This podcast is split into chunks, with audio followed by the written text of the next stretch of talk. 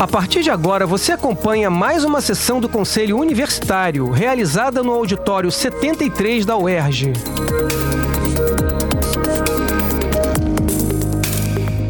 E, novamente, bom dia a todos e todos, aos presentes aqui e aos é, que estão online. É, vamos iniciar a segunda sessão ordinária de 2023. É, durante, ao final da minha fala aqui, vocês podem abrir o expediente para votação, por favor. É, eu queria fazer uma colocação a respeito é, da questão da publicação que aconteceu de mais uma reportagem no mesmo veículo. É, dizer que todas as providências estão sendo tomadas, que nós teremos uma reunião na próxima sexta-feira, onde todos poderão é, tirar suas dúvidas com a comissão, com a nossa comissão.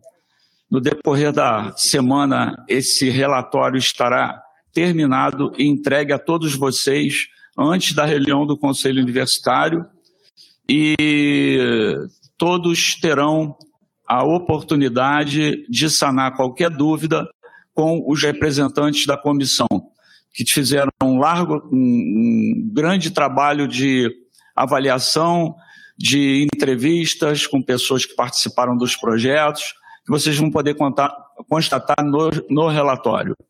É, então, fica aberta a inscrição para expediente. Aberta a inscrição para expediente.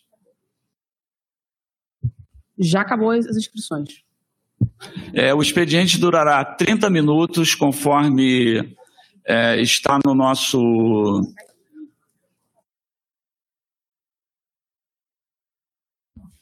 como está no, no nosso regimento, é, e, e essa, essa reunião é, seguirá até às 13 horas, é o teto da reunião.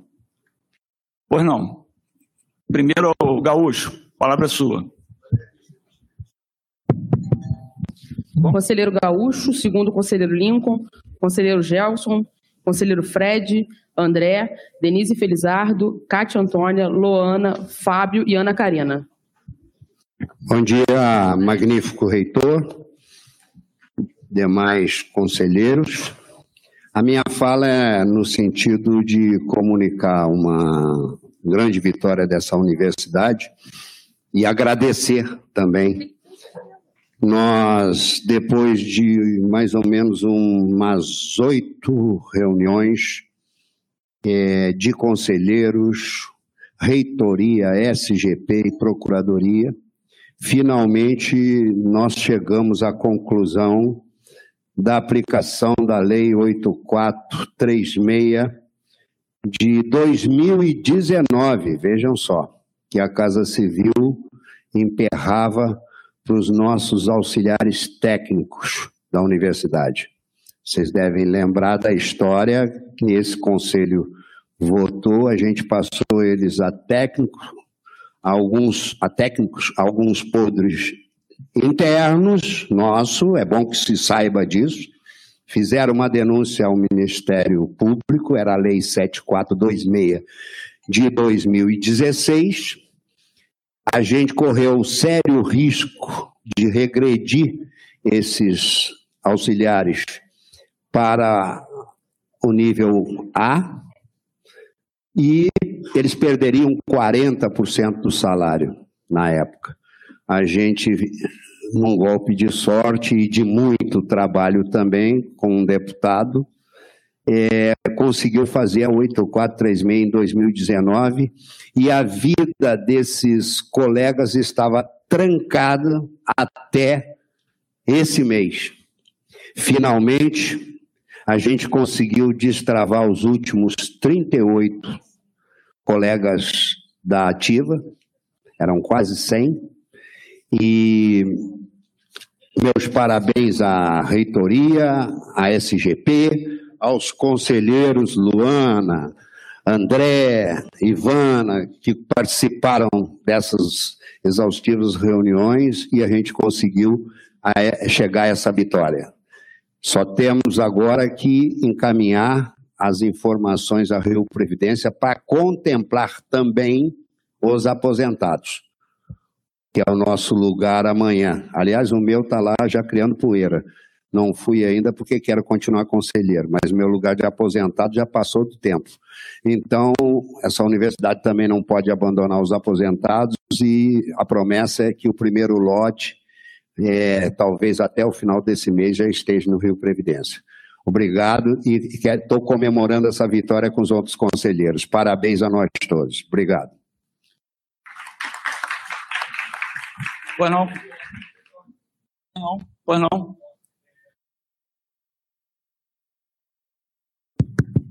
É, bom dia a todos, conselheiros, aos membros da mesa e aos que estão nos acompanhando. Quando, foi, quando foram abertas as inscrições, é, automaticamente eu e o conselheiro Luvisolo levantamos as mãos. Né? Na sequência foi colocado o quê? Estão encerradas as inscrições. Depois passaram a leitura das pessoas que, que haviam sido inscritas né, e os nossos nomes não estavam incluídos. Então fica aí a questão: qual o critério, né, qual foi o critério adotado para seletivamente escolher as mãos que haviam sido levantadas? É, eu acho que só tem um critério. Pessoa, o pessoal do conselho olha e vê quem, quem levantou a mão primeiro. Isso a gente só vai resolver, conselheiro, quando a gente tiver um sistema eletrônico aqui para que a gente possa fazer votações. Eu acho que quem, quem, não, quem, não, quem não foi agora poderá falar nos assuntos gerais, não tem problema nenhum, e se manifeste nos assuntos gerais, sem problema nenhum. Eu só gostaria de respeitar 10 conselheiros, 3 minutos para fala, 30 minutos de expediente, que da última vez que eu passei esse valor houve um protesto dos conselheiros. Então, a gente voltou a ser discricionário. Nesse conselho já calaram as falas das pessoas, já votaram três vezes o mesmo projeto, e agora a gente silencia. Isso é inaceitável, magnífico. Eu estou agindo, aceitando o que os próprios conselheiros pediram, ok? Ah, tudo bem. Agradeço a sua opinião.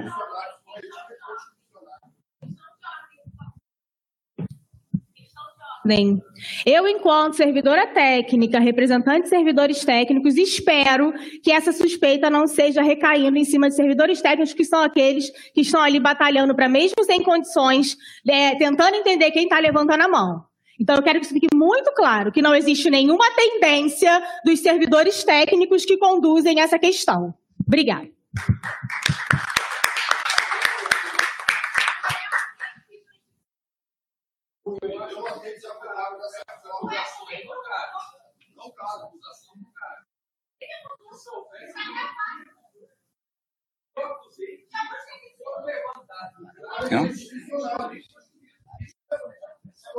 Senhores, olha só, isso não será resolvido assim.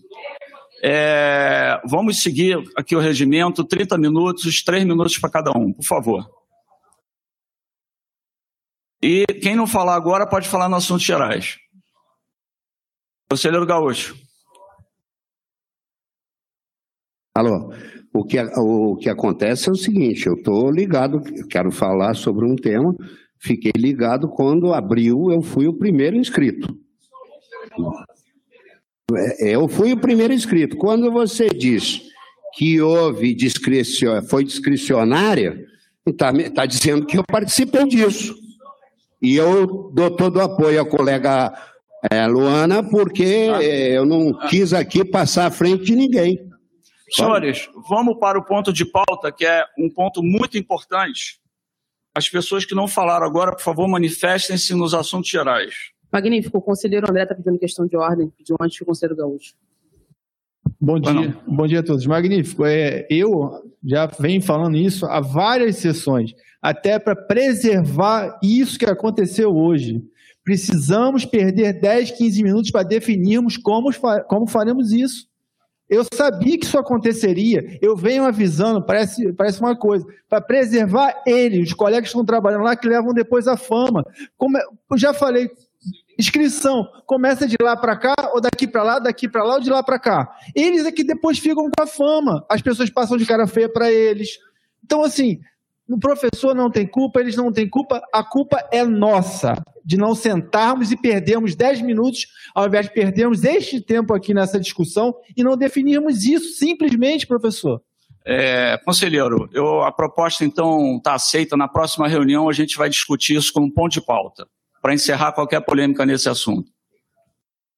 É, então vamos lá, ordem do dia. É, é perdão, próximos inscritos. É, conselheiro Lima. Magnífico reitor, demais conselheiros e conselheiras, aqueles que nos assistem. É, minha fala vai muito no sentido de é, valorizar esse momento que estamos vivendo na Universidade do Estado do Rio de Janeiro, que é um momento de retorno às atividades letivas, e pude é, perceber e verificar pessoalmente é, do empenho das unidades acadêmicas, centros setoriais, unidades administrativas, no sentido do melhor acolhimento possível dos nossos estudantes, principalmente daqueles estudantes que ingressam agora na Universidade do Estado do Rio de Janeiro. Mesmo sabendo de todos os desafios que temos a enfrentar, é, a gente pode perceber claramente como a universidade é, trabalhou no sentido de informar aqueles que estão entrando agora nos diferentes cursos dessa universidade sobre suas perspectivas, sobre o que é e o que vem a ser a, a vida acadêmica, a perspectiva das inserções nos processos de ensino, pesquisa e extensão, e isto também foi é, feito em parceria com o Diretório Central dos Estudantes, com os centros acadêmicos, isso sempre é muito importante.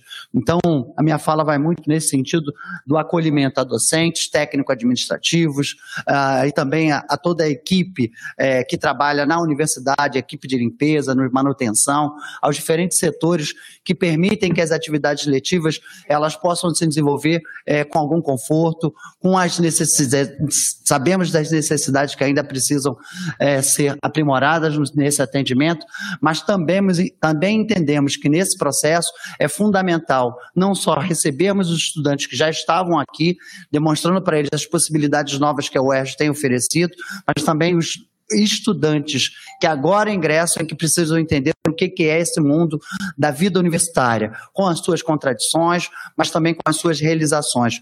É, e aí essa inserção acadêmica, acho que ela fica muito mais qualificada quando feita em parceria. Ontem mesmo pude estar presente num debate é, que estava voltado aos calouros e cuja principal finalidade era explicar essa questão das políticas afirmativas e da importância a, da sua realização pelas instituições públicas de ensino no país e particularmente pela UERJ. Então não podemos deixar é, de registrar a importância disso neste momento, nessa quadratura da história. Obrigado, conselheiro. Conselheiro Gelson, por favor.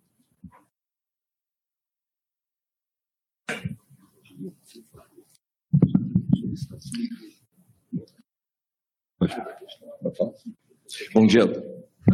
Bom dia a todos e todas. É, eu sou Gelson Rosentino, professor de História da Departamento de Ciências Humanas, do Programa de Pós-Graduação em História Social e diretor do Eco Museu Ilha Grande. Hoje aqui represento a professora Cláudia Gonçalves, pró-reitora de Extensão e Cultura. Eu pedi a palavra para falar brevemente um pouco sobre o Eco Museu Ilha Grande, uma unidade da PR3 que foi criada como um projeto dentro da de 99, posteriormente reconhecida como Museu da UERJ, Museu Universitário, em 2007, teve a sua primeira sala de exposição inaugurada com a professora Mira Sepúlveda em 2009, e uma sucessão de expansão né, a partir de um colegiado iniciado com o professor Ricardo Lima, em que eu integrei com o Museu do Cárcere, é, com a expansão do Museu do Cárcere em 2012, com dois novos prédios, depois a sede com biblioteca comunitária, um espaço administrativo do centro, eh, perdão, é, uma sala sala multimídia e uma série de outras iniciativas que representaram ao longo do tempo, a inauguração de é, dos outros espaços e núcleos, e hoje nós temos nove recuperações de prédios, nove edificações que integram o patrimônio da UERJ e recuperação do antigo patrimônio do presídio. Nós temos uma missão de incluir a comunidade como protagonista. E não, a nossa sede é em Vila dos Rios, né, onde é o espaço cedido para o o campus da Universidade do Estado do Rio de Janeiro, mas o nosso território é toda Ilha Grande. E nós, nós trabalhamos junto às comunidades e às escolas, não apenas de Vila dos Rios, mas também de toda a Ilha Grande. São 15 comunidades que nós atendemos e temos um, um trabalho contínuo. Inclusive agora a gente está terminando, encerrando um projeto que durou toda a semana junto à Escola Municipal e, e Colégio Estadual Brigadeiro Nóbrega na Vila do Abrão, que é o maior colégio da Ilha Grande. Digo isso porque nós temos quatro núcleos que são poucos conhecidos aqui dentro da nossa universidade. Né? O Museu do Cárcere, o Museu do Meio Ambiente, o Centro Multimídia e o Parque Botânico, que são pioneiros em diferentes campos. Nós temos novas tecnologias de realidade virtual, trabalhos de pesquisa de ponta na biologia marinha, na botânica, na arqueologia, na história, na cultura, na antropologia, e nós temos tudo isso junto ao mesmo tempo, diferentes grupos de pesquisa que integram um programa de pós-graduação, integramos diferentes atividades, justamente porque somos de extensão entre pesquisa e ensino, integramos a nossa universidade junto com aquela comunidade. Então, nós somos um museu universitário e um ecomuseu que tem essa relação privilegiada de, de interação com a comunidade. Isso representou um reconhecimento na pré-conferência do clima de, de Glasgow, né, em 2021, em que nós fomos indicados para é, representar o Brasil é, em Milão. E fizemos uma apresentação dos nossos projetos vinculados à sustentabilidade, à questão das ações climáticas e, e Agenda 2030. Né? É, essa apresentação, para minha surpresa, é, um tempo curto, com essa soma de projetos, teve uma repercussão internacional bastante significativa, que representou agora, no final do ano, a publicação de um livro né, é, em que saiu um capítulo da América Latina, que é o único capítulo representando a América Latina, que foi escrito por mim. Né, é, é, com o Museu Ilha Grande em Climate Action, é um, é, um, é um, trabalho importante que a gente precisa conhecer um pouco mais e posso depois é, disponibilizar todos os conselheiros. E fica aqui a exortação ao convite para conhecer nossas redes sociais e principalmente a possibilidade da gente conhecer o Ecomuseu Ilha Grande presencialmente nas suas instalações, nos seus espaços. A gente só vai amar aquilo que a gente conhece. Obrigado. Obrigado.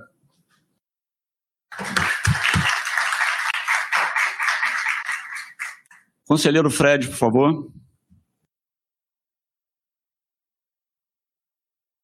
Alô. Boa tarde a todas e todos. Magnífico reitor, diretores de centro, boa tarde, não, bom dia.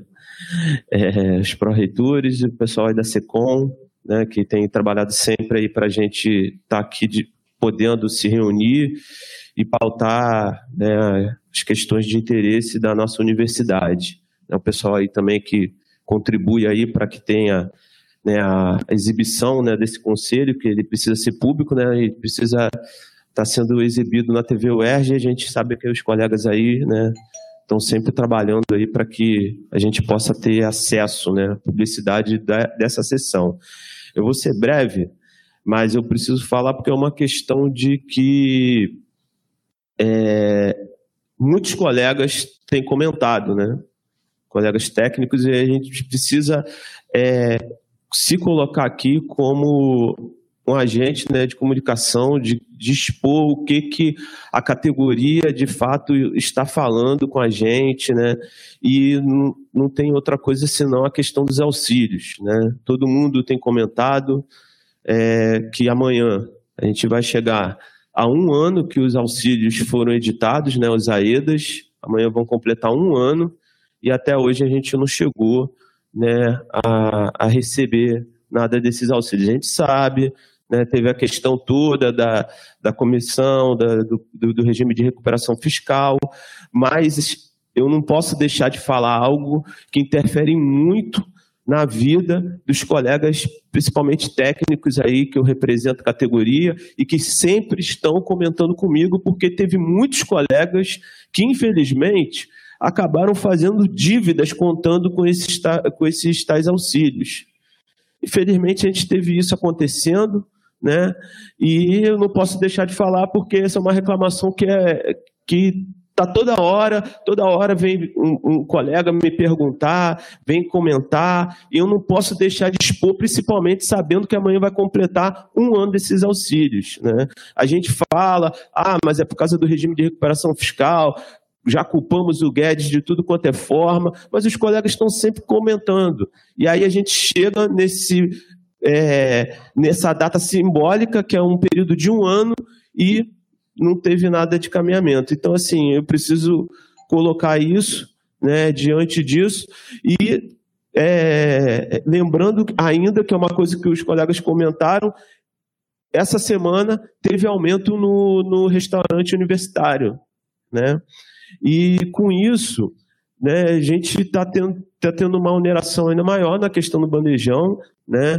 É, só lembrando, os servidores, por exemplo, na FRJ, tanto técnicos quanto docentes, pagam cinco reais no bandejão deles. Né? E aqui a gente estava pagando 14,25 e agora acabou de aumentar para 15, 15 e pouco, né? Então, assim, existe essa reclamação na categoria, a gente existe uma reclamação também na categoria de que o restaurante universitário precisa ser ampliado, precisa ser melhorado, né? ter uma climatização, porque, por exemplo, almoçar lá na época do, do verão é, é, é muito complicado. Você, você sai de lá suado depois de comer, né?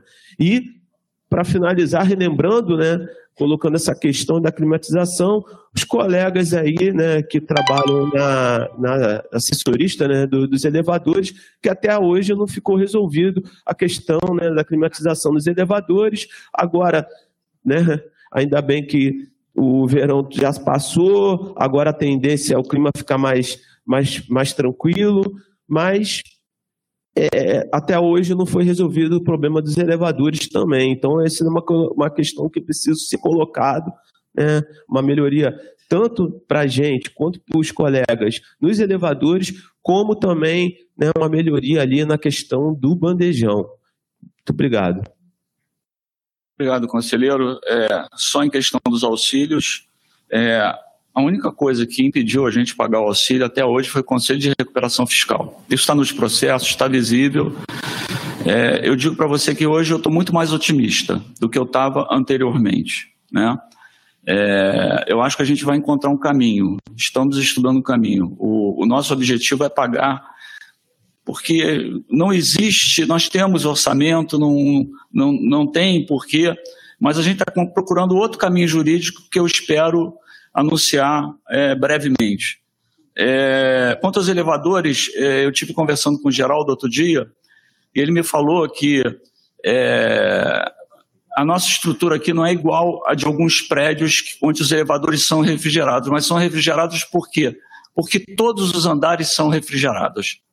No nosso caso, a gente não tem como refrigerar todos os andares.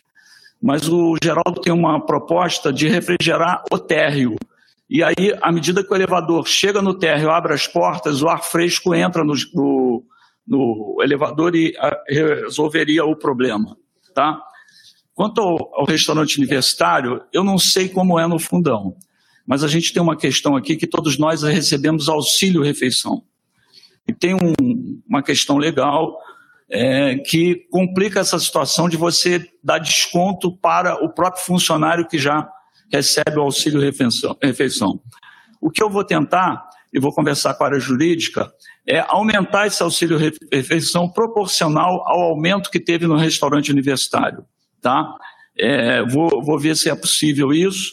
Quanto à expansão do restaurante, é um plano mais a longo prazo. Né? Existe essa possibilidade, mas a gente tem que desalojar pessoas unidades que estão lá, e eu só faria isso se eles fossem para um lugar melhor do que o lugar que eles estão atualmente, ok? E se eles quisessem, né? É, seguindo agora, sumiu aqui a... Conselheiro André. Alô, alô. Bom dia, bom dia a todos, bom dia a todas, bom dia magnífico. Primeiro eu quero é, deixar a minha solidariedade aqui aos colegas do Conselho e aos professores Ricardo e Hugo Lobisolo pelo inconveniente, que eu acho que isso não era necessário acontecer se nós tivéssemos perdido cinco minutos para resolver. Então, primeiramente, eu gostaria de deixar isso claro. É, seguindo, gostaria de fazer um agradecimento especial ao magnífico é, reitor pela solução que deu no caso do, dos auxiliares, aos conselheiros aqui presentes, Rodrigo, Fred, Gaúcho, Luana, Fábio, incansáveis, ao cinto perde na luta disso, nós que víamos sangrando desde 2019, parece que agora a gente só tem pendência dos colegas aposentados. Dando sequência, quero aqui é, celebrar os 10 anos do curso de Arqueologia e do curso de Relações Internacionais do IFCH, é, estão completando esse ano 10 anos de funcionamento, e um agradecimento aqui especial a duas figuras é, é, indispensáveis na criação desses cursos, que foi professor Paulo Roberto Gomes Seda, inclusive o Centro Acadêmico do, de Arqueologia se chama Paulo Seda pela importância que ele tem dentro desse curso. Incansável, não é um homem de microfones, não é um homem de política, mas deveria ganhar não uma medalha, mas várias medalhas da UERJ, que formou e forma muitos jovens nessa universidade. Relações Internacionais, professora Miriam Gomes Saraiva, é incansável na criação do curso de Relações Internacionais, começou com uma pós-graduação utilizando uma sala da pós-graduação de História, quando estava no dia vago, a secretaria do curso de pós-graduação não tinha estrutura, era na sala de professor, compartilhando o mesmo computador, a mesma impressora com vários outros professores. Eu participei disso, eu fui o primeiro secretário, isso foi em 2009, e é bom que a gente deixe isso registrado, não só a criação dos cursos, mas dessas pessoas que foram fundamentais na, na criação dos referidos. É, Ainda dando sequência, gostaria de aproveitar a presença do professor Lincoln, do professor Ricardo Barros, diretor do DA. É, eu recebi alguns colegas das unidades acadêmicas, vou procurar ser bem breve, é, fazendo alguns relatos é, sobre essas questões de, do trabalho é, que a gente acaba, das unidades recebendo, os outros, não sei se tem conhecimento, hoje é descentralizado, recebe uma verba do, do DZA, e aí eles fizeram uma comparação da diária de um professor que analisa programas, disciplinas, enfim, dos alunos que fizeram transferência e aproveitamento de estudos, hoje a diária deles é de 180 reais. Fazendo uma comparação com a nossa, a nossa não chega a 24 reais. Então, eu gostaria de pedir aos senhores que dessem uma atenção especial nesse sentido. Além disso, o trabalho que era feito pelo DA de, de conferência dessa documentação de aproveitamento de estudo e transferência externa facultativa, era, ele era feito pelo próprio DA, hoje ele é feito na unidade, então aumentou-se ainda mais o trabalho das unidades. Então recebi vários colegas pedindo que eu trouxesse esse, esse assunto aqui, para que vocês pudessem de alguma forma analisar isso com carinho, que eu acho que os colegas das unidades mais que merecem esse reconhecimento. E, e só para concluir, eu concordo plenamente com o que o Fred falou, mas eu acho magnífico. E eu participei de uma reunião com o senhor na segunda-feira, junto com o Gaúcho, o Rodrigo, enfim, o Cito Perde. Eu acho o auxílio extremamente importante, ninguém vai recusar se vier, mas eu acho que a preferência é o plano de carreira. Nós precisamos de um plano de carreira. Então, nesse sentido, eu queria deixar aqui reforçado a nossa busca por uma solução, uma valorização da nossa carreira. Muito obrigado a todos e boa sessão. É, conselheiro, é só em relação ao último ponto, depois o conselheiro Lincoln vai explicar. É, eu também, particularmente, eu acho extremamente importante o plano de carreira. O plano de carreira beneficia o ativo e o inativo. E a notícia que eu tenho é que o plano de carreira, a qualquer momento, vai para a LERJ. Tá? Chegando na LERJ, é, é possível trabalhar emendas e fazer modificações. É, eu já, já ouvi que algumas pessoas querem que o plano retorne para ser modificado aqui. Eu acho que isso é muito ruim. Por quê? Não adianta só aprovar o plano na alerge. Esse plano só vai vigorar se o governador cumprir o que prometeu, mandar para o Conselho de Recuperação Fiscal na renegociação que deve acontecer no primeiro semestre ainda. Se a gente pega esse plano, que já está pronto para ir para a LERJ, traz para cá para modificar, nós vamos perder essa janela de oportunidade. Eu não sei se, o, se, o, se os conselheiros do Cinto Perve concordam comigo, mas eu acho que a hora é essa. Temos que tomar cuidado com isso. O professor Lincoln vai esclarecer.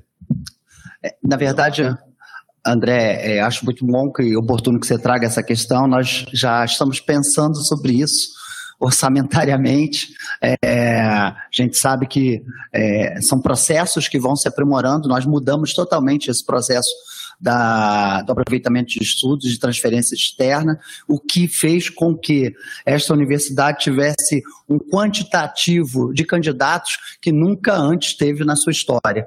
É, e isso realmente gera também uma série de processos de centralização e descentralização, e nós já estamos estudando prever é, é, é, é um adicional nesse, nessa remuneração para os servidores, porque nós entendemos a importância desse trabalho. Então, é processo, estamos aprimorando, e acho muito oportuno que você traga isso para cá, é, porque também temos o mesmo pensamento, já conversamos, inclusive, com a própria direção do DESE sobre isso, e aí vamos fazer os ajustes, como fizemos em outros processos realizados em parceria com as unidades acadêmicas, ok?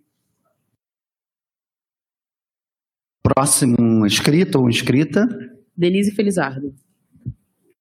Celeira.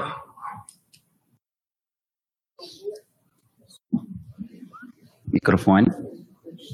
Bom dia, todos e todas. É, eu, eu sou a Denise, diretora de gestão de unidades assistenciais da PR5.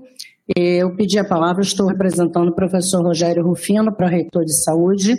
Eu pedi a palavra para falar sobre a visita que a PR5 fez em conjunto com a reitoria e a SGP na, a, ao Centro de Saúde da Comunidade é, Assistencial da Unicamp, é um centro de referência em assistência à saúde dos servidores e alunos, e nós temos aqui a intenção né, de, de criar o nosso centro também de atendimento à saúde dos alunos e servidores da UERJ.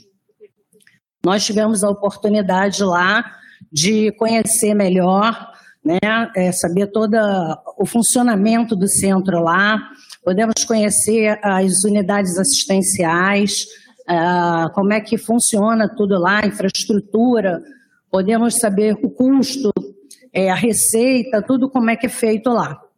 E foi muito importante porque nós estamos começando esse projeto aqui, já temos o local para a instalação do centro, estamos aprimorando o nosso projeto, iremos encaminhar agora é, para a prefeitura para que seja dado continuidade. Pretendemos ainda esse ano estar é, alavancando com esse projeto, que é um, um anseio antigo dos servidores desta casa. Então, é, estamos com atenção especial, a PR5 está com, com a gestão desse projeto. Tá? Nós queremos comunicar isso, que é uma coisa de bastante importância, é uma prioridade que a PR5 está assumindo esse ano, ainda para a gente fazer. Tá bom? Obrigada.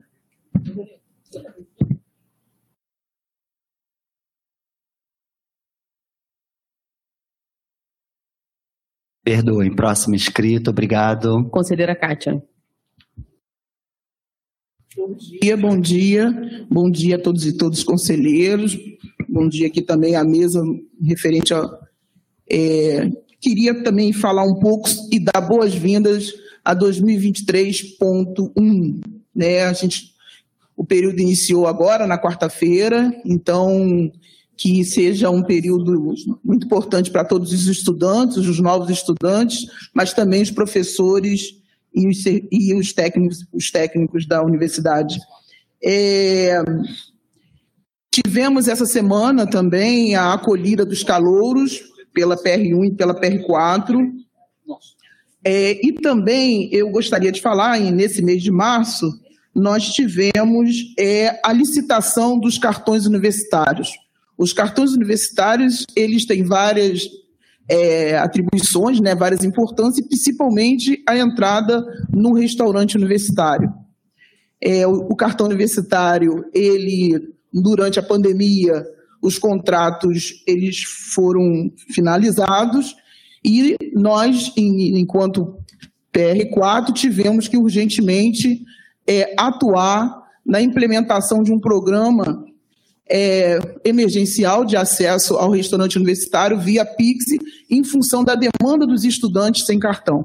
Fizemos isso, como o próprio nome diz, é uma, um programa emergencial que a gente deseja terminar na medida em que nós teremos já, né, com o apoio do nosso diretor do DGTI, o apoio né, do pessoal da DAF também, no sentido de implementação dos cartões. Então, já passou, no dia 15 de março, tivemos a licitação, tem uma empresa e está em processo de homologação. Tá?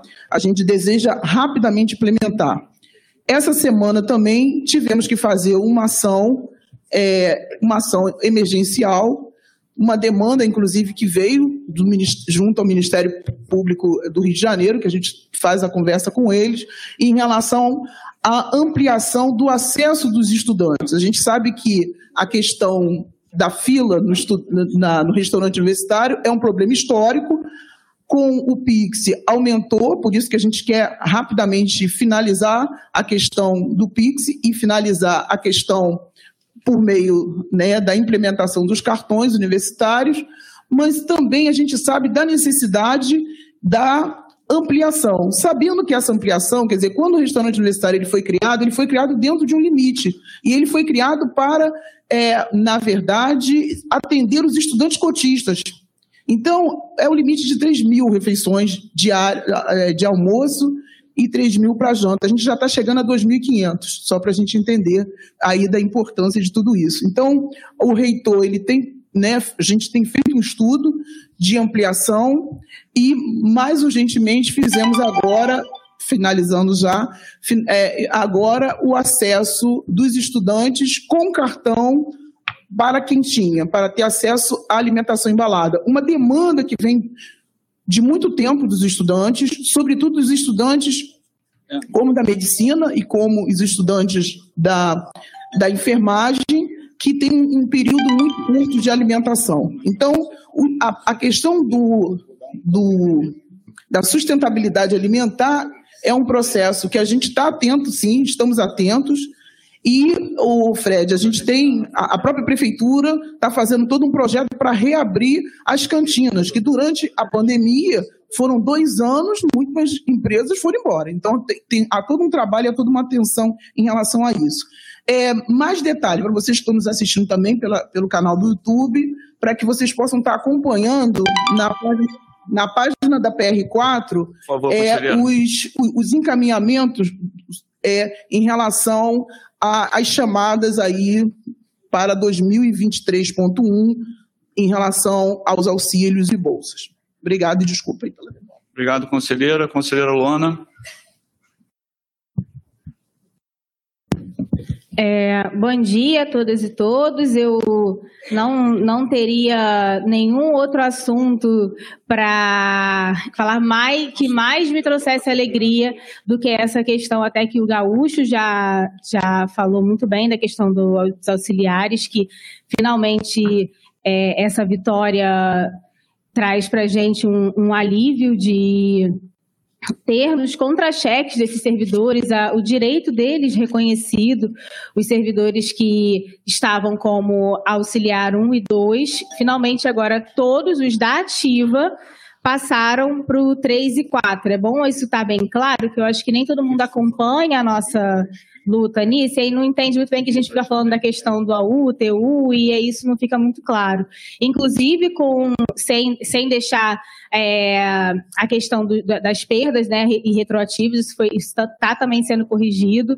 Então, assim, é uma vitória muito grande, é, um, é, é uma coisa que a gente precisa celebrar, porque é tanta luta, né? É tanto tempo de luta, em especial essa questão dos auxiliares, que foi na, na lei de na lei 8436 de 2019 que, que a gente fez essa correção. E realmente, assim, agora em 2023, né, quatro anos quase depois, que, que a gente consegue consolidar. E é assim a história de luta, né? É, eu não acordo uma vez no mês e venho aqui trazer uma lista para o reitor dizendo: olha, eu quero isso, eu quero aquilo. Não. É, eu sou formada com o gaúcho na luta. O gaúcho sempre me ensinou muito e eu sou muito grata. E a gente, assim, eu aprendi que é, o tempo da luta de fato é muito importante. A gente quer isso, a gente quer nossos direitos para ontem. Mas é, eu ouvi dizer que teria um bolo que estaria para vir por causa de um ano da questão dos auxílios. Na verdade, eu gostaria de agradecer ao professor Lodge, inclusive estendo o agradecimento ao professor Mário Sérgio, que teve peito para assinar os auxílios e nos dar essa oportunidade de lutar por isso de uma forma de é, que a gente agora precisa é, que, esse, que essa questão do regime de recuperação fiscal seja resolvida e conte comigo, como sempre, para o que a gente puder auxiliar. Mas eu não estou aqui somente como uma cliente com uma lista de compras. A gente precisa ter essa visão de luta. A visão de luta não é uma lista de compras. E a questão mais importante, que é a, a tônica do nosso, da nossa categoria, é o nosso plano. Eu concordo integralmente com o Gaúcho, com o André, que falaram essa questão. É, a gente está brigando, não, a gente não é contra auxílio, obviamente que não. Mas o plano, a, eu, a gente garante, inclusive, os auxílios a gente não pode perder a oportunidade agora, por causa da questão do, do regime de recuperação fiscal que está sendo renegociado. E é, fazem dois anos, o Gaúcho me relembrou hoje, fazem dois anos do envio do plano. Então, assim, é, essa, esse movimento todo de que um ano da questão dos auxílios, ah, legal, queria estar tá recebendo os auxílios, óbvio. Mas os auxiliares demoraram quatro anos. A, a, o nosso plano tem dois anos, a luta é assim. É a vida como ela é. Obrigado, conselheira. Conselheiro Fábio. É, bom dia a todos e todas. Bom dia, magnífico reitor. É, no dia 15 do 3, nós fizemos uma visita técnica né, à equipe da DGTI, ao Ecomuseu. Né, e agradecer ao professor Gelson, que está aqui presente hoje. Né. E gostaria de parabenizar e saudar a equipe da DGTI de rede, né? os servidores Bruno, Alberto, João e Igor, né? que bravamente é, conseguiram cumprir essa tarefa. Né? O professor Gelson sabe como foi árdua. E anunciar que a gente volta ainda em abril na Ilha Grande né? para continuar com essa, com essa missão, para dar uma conectividade mais mais robusta a ilha. Tá? Tanto ao Ecomuseu quanto ao SEADES, obviamente. É, também é, falar sobre os cartões, parabenizar aí a professora Kátia, a PR4, é, na luta. A gente sabe que foi, foi complexo, né? tivemos idas e vindas, mas é, enquanto a professora Kátia falava, magnífico reitor, é, as amostras dos cartões chegaram na UERJ, a gente vai poder testar agora. Tá? Então, acabando essa sessão, a gente vai descer é, pegar essas amostras e iniciar os testes dos cartões. Tá bom, obrigado. Obrigado, conselheiro. Conselheira Ana Kalina, por favor.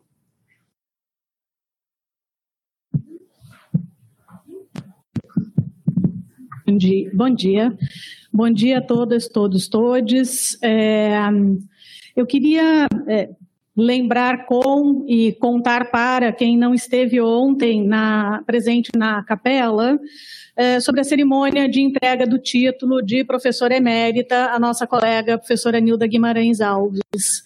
É, a cerimônia ela teve a densidade da sua trajetória e da sua produção acadêmica e a leveza, a alegria e as boas memórias da festa né, em sua merecida homenagem. Com 80 anos completados no último mês de setembro, é, a Nilda segue atuando em dois programas de pós-graduação e animando as novas gerações docentes dessa universidade ao fazer acadêmico e ao fazer militante na universidade. Ela lembrou com muita propriedade, já no começo da sua aula magna, a condição precária de não remuneração dos trabalhos de gestão de docentes e de técnicos de nossa universidade. E nisso ela dialoga perfeitamente com o que disse aqui o nosso colega conselheiro André no expediente mais cedo.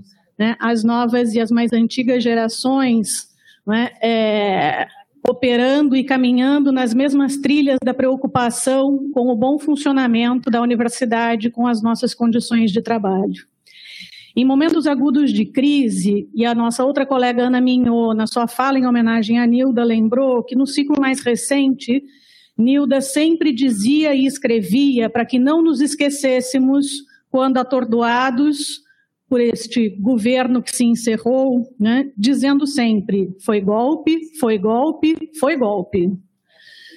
Mas das crises institucionais da UERJ, e já compartilhei algumas nos meus 11 anos de UERJ, nos mais de 20 de Nilda, é, ela sempre e reiteradas vezes, e nos últimos tempos, já mais de uma vez, olha fundo nos meus olhos e diz: eles passam, a UERJ fica.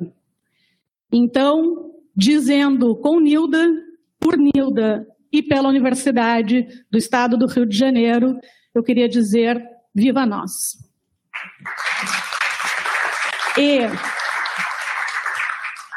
é, aproveito também já a última fala do expediente. Eu também trago da minha unidade acadêmica, a Faculdade de Educação, a expressão de um esgotamento das iniciativas de circulares, documentos, solicitações formais e uso do expediente neste conselho, por mim, representante da faculdade, por representante já do Instituto de Letras, da FEBEF, da FFP, é, demandando soluções à falta de cumprimento de normativas legais que exigem concursos para atender a oferta de Libras, de atendimento educacional especializado é, e também atenção a questões relativas às questões étnico-raciais, demandando um aprofundamento do debate para sua transformação em um ponto de pauta.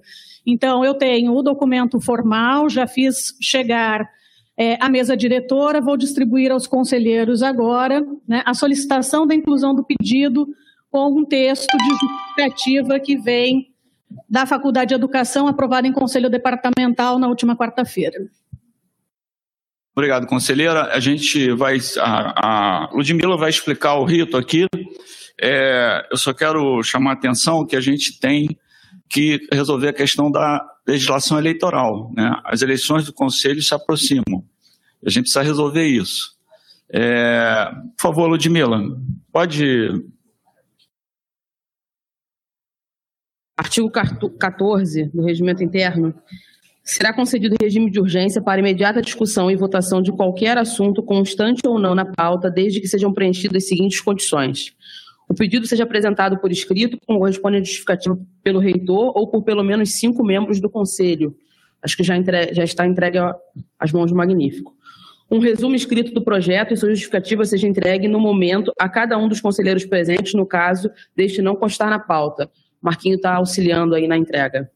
Seja concedida a palavra por cinco minutos a pelo menos dois conselheiros, um para justificar e outro para, se for o caso, contestar a proposta seja a proposta aprovada por no mínimo dois terços dos presentes. É, e aí a gente já, tá, já fez a contagem aqui, dá 36 votos. Ok. É, a conselheira pode defender? O professor Lincoln está pedindo como é, ele já vem fazendo algumas ações para, no caso, fazer a, a, o contraponto. Pode ser? Conselheira, Sim. a palavra é sua, por favor. São cinco minutos, né? Ok. Ludmila, cinco minutos, né? Tá, ótimo, obrigado. O Lincoln vai defender contra já, já foi anunciado. É, bom, então, na verdade, a gente foi, inclusive, recuperar na, no âmbito da Faculdade de Educação o conjunto de solicitações já feitas. Data de 2018, uma segunda circular, e a gente não encontrou a primeira, mas uma segunda circular à reitoria, solicitando providências para resolver é, a, a, atenção, o atendimento a um conjunto de legislações que obriga a oferta da disciplina de Libras nos cursos de formação de professores, portanto, os cursos de pedagogia e de licenciaturas da universidade. Além disso, instituições públicas e privadas com um número X maior de funcionários e trabalhadores também precisa ter um corpo técnico que garanta a interpretação de Libras para o atendimento a pessoas com deficiência. Para as universidades, é preciso ter um corpo técnico que atenda a necessidades do conjunto das deficiências, então é surdez, cegueira, é, questões cognitivas, altas habilidades, transtornos do espectro autista e necessidades educacionais especiais. Para a educação básica, é preciso ter o atendimento especializado educacional. E na virada da gestão, de 2019 para 2020, muda a direção da unidade, direção de centro e a reitoria.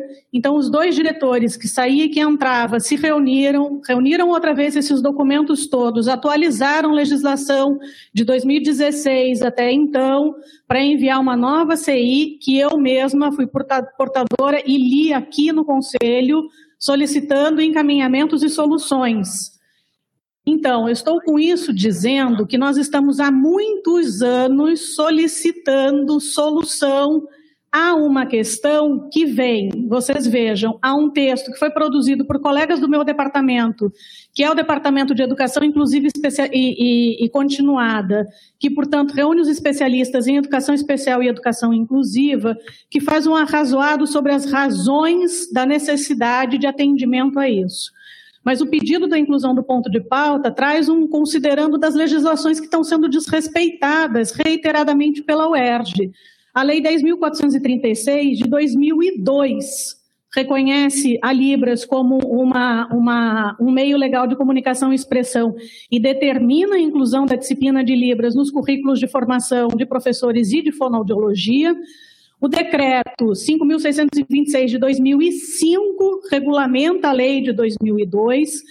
A lei 13.146 de 2015, que é a Lei Brasileira de Inclusão da Pessoa com Deficiência, que também fala do direito, da garantia do direito à educação às pessoas com deficiência em todos os níveis, modalidades e etapas da educação, portanto, da educação superior também é, a Lei 9.394 de 96, que é a LDB, que regulamenta a Constituição Federal de 1988, que estabelece o direito à educação como um direito público subjetivo, que tem que ser assegurado a todos, em qualquer condição. Portanto, inclui o atendimento adequado a todas as pessoas com deficiência e segundo, sem discriminação de credo, religião ou de qualquer sorte. Né? A deliberação 399 de 2001 do Conselho Estadual de Educação, que emenda a deliberação 355, que é de 2016 e já estabelecia é, obrigações, mas esta especificamente trata da educação inclusiva nas instituições de ensino superior do Sistema Estadual de Educação, portanto, trata diretamente da UERJ e da UENF, Aquele momento a UESO já estava incorporada ao ERJ.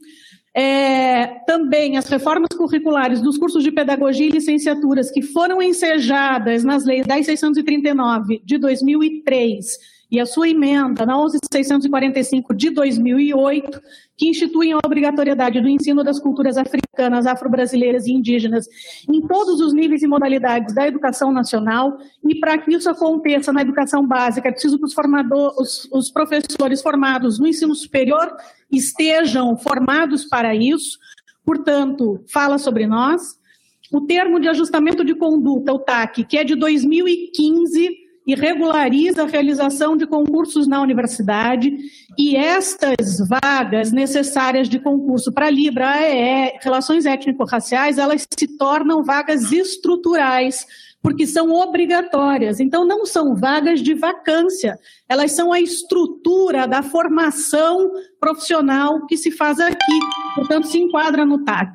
E terminando, a Lei 9.602 da UESO, que fixou um quadro docente técnico administrativo, e um parecer da PGUERJ, exarado em agosto de 2022, portanto, já também há bastante tempo, que assegura as condições jurídicas e administrativas para a realização dos concursos. Então, a pergunta que vem da Faculdade de Educação é: em sendo obrigatório, em havendo autorização, por que é que ainda não temos os concursos abertos? Se há unidades que demoraram mais a fazer as previsões, outras já fizeram e era possível já ter dado início a esse processo. A gente agora precisa saber disto, né, em que pé andam as coisas e qual é o cronograma, o que é que a gente vai fazer para recolocar a, a, a UERJ na trilha da legalidade. Conselheiro Lincoln. Bom, em primeiro lugar, é, a, o meu posicionamento contrário aqui, se efetivamente vire ponto de pauta hoje, não se vai, não vai na direção de um efetivo contraponto à questão trazida pela conselheira Ana Karina. Nós valorizamos absolutamente todas essas questões e sabemos das situações legais que elas envolvem e, mais importante que as situações legais, as situações pedagógicas e acadêmicas que elas envolvem.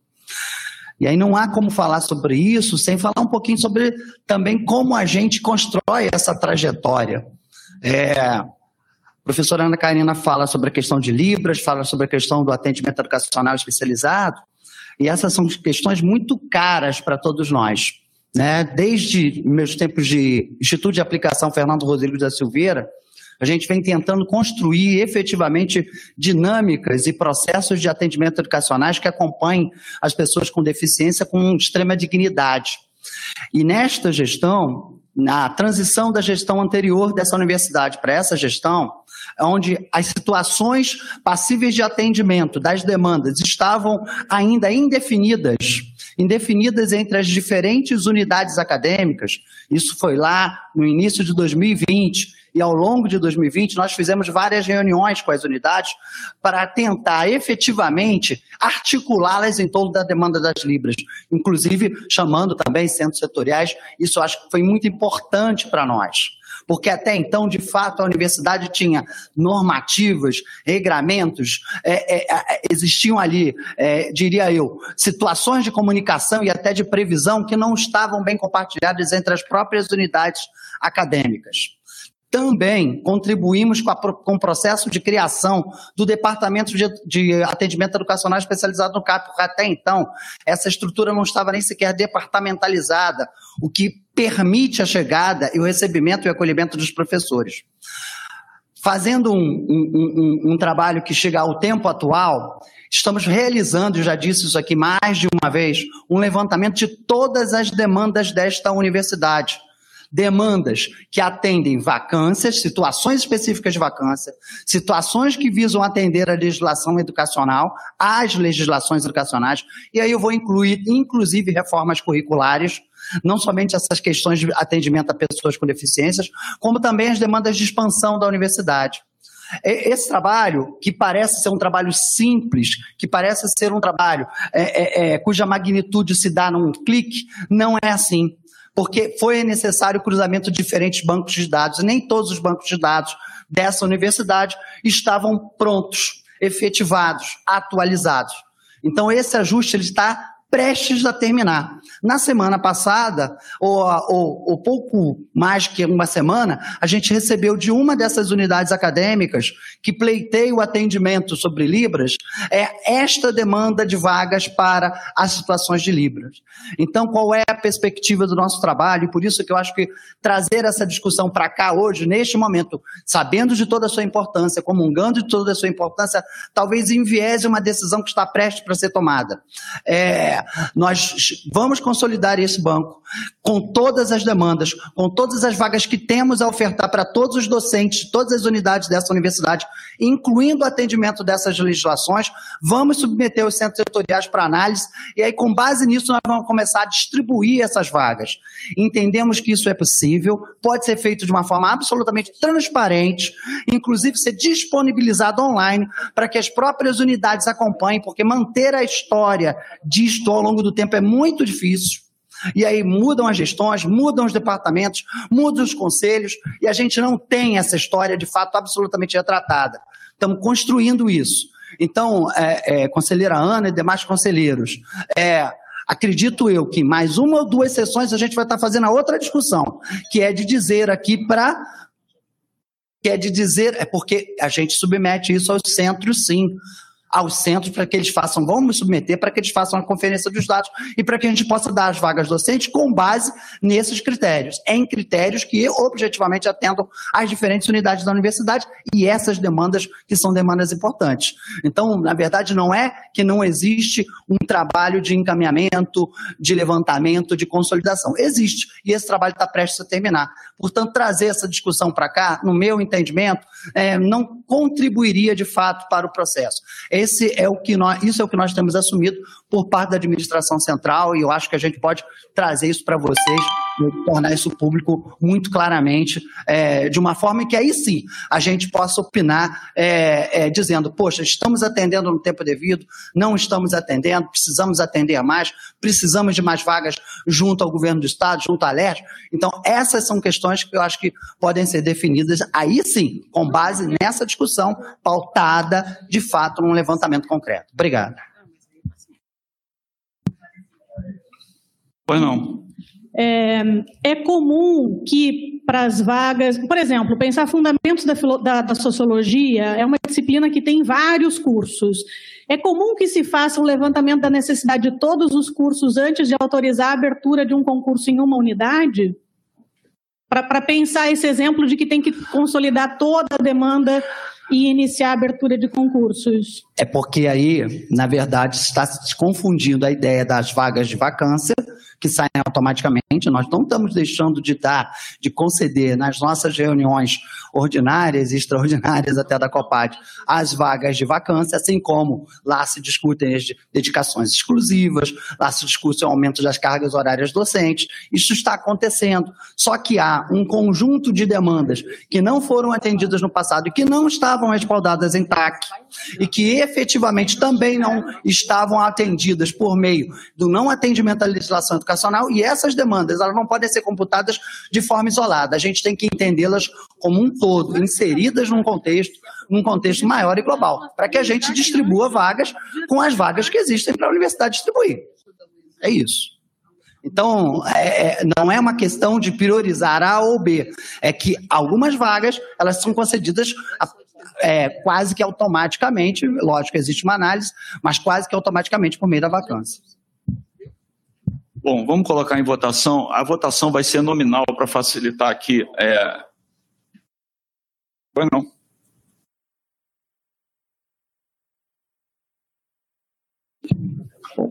Bom dia a todas e todos. É, o nosso regimento diz que as questões de ordem se configuram justamente por pela interpelação feita ao presidente ou ao conselho para dirimir dúvidas sobre ou fazer respeitar as normas da legislação vigente, do Estatuto, do Regimento Geral ou próprio regimento do Conselho Universitário. É, antes mesmo de procedermos à votação, se será aberto ou não o ponto aqui, me parece que a exposição vinda da Faculdade de Educação coloca questões muitíssimo graves sobre o desrespeito à legislação vigente. No caso, do atendimento à oferta de Conselheiro, livros. Só, o senhor está fazendo uma defesa também? Não, eu estou fazendo uma, uma questão de ordem que é para dirimir dúvidas sobre, como diz o nosso regimento, sobre a legislação vigente. Então, sendo hoje ou sendo em outro momento, me parece muito importante que esse conselho se debruce sobre essa questão, porque o que foi colocado hoje é trazido pela Faculdade de Educação e o Centro, o Centro de Educação e Humanidade já trouxe isso, nós encaminhamos processo em 21 para a reitoria, é, é, a é a possibilidade de nós estarmos descumprindo legislação federal. No caso do da oferta da disciplina Libras, no caso do atendimento educacional especializado do CAP, e expandindo para, no caso das, das vagas já aprovadas para reformas curriculares, nós temos vagas que foram aprovadas em 2016. Estou dizendo isso porque essa é uma questão de dúvida que frequentemente é levantada pelos conselheiros nesse conselho.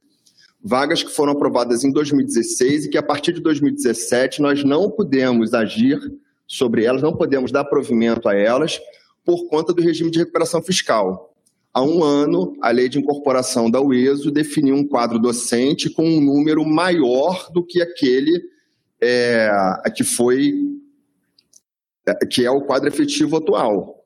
Com, os, com essa novidade legislativa, no âmbito da COPAD, os diretores de centro atuaram muito fortemente no sentido de que nós tivéssemos um parecer da PG sabendo se poderíamos usar ou não as vagas novas. Em maio foi feita a consulta, em maio do ano passado. Em agosto, o parecer, um parecer é, vistado pela, pelo procurador-chefe nos diz que nós, eu tenho, posso fazer a leitura aqui, mas não quero me alongar, nos diz que nós, de fato, podemos usar as vagas novas.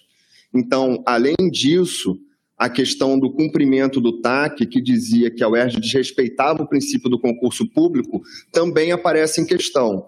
Então, me parece a questão de ordem no seguinte sentido: o levantamento da necessidade de vagas, etc. e tal, que foi feito pela CADOC, que modificou o procedimento anterior, eu, membro da COPAD, não sabia que a CADOC faria aquela consulta, levantou a necessidade hoje de mais de 700 vagas para a universidade.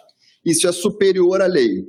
Cabe à COPAD discutir, ah. analisar e discutir a destinação das vagas. Conselheiro, okay. conselheiro, é, me perdoe, mas eu estou com uma impressão que a gente está no SESEP discutindo vaga. Não, presidente, eu ia justamente, é, se é, o senhor me permitir, concluir. Tá.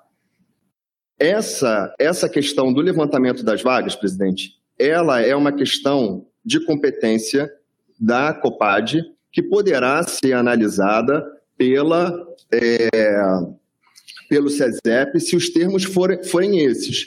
Mas o que a Faculdade de Educação trouxe não foi o mérito da contagem das vagas, da autorização, não foi o mérito, nem o mérito de competência da COPAD, nem o mérito de competência do SESEP.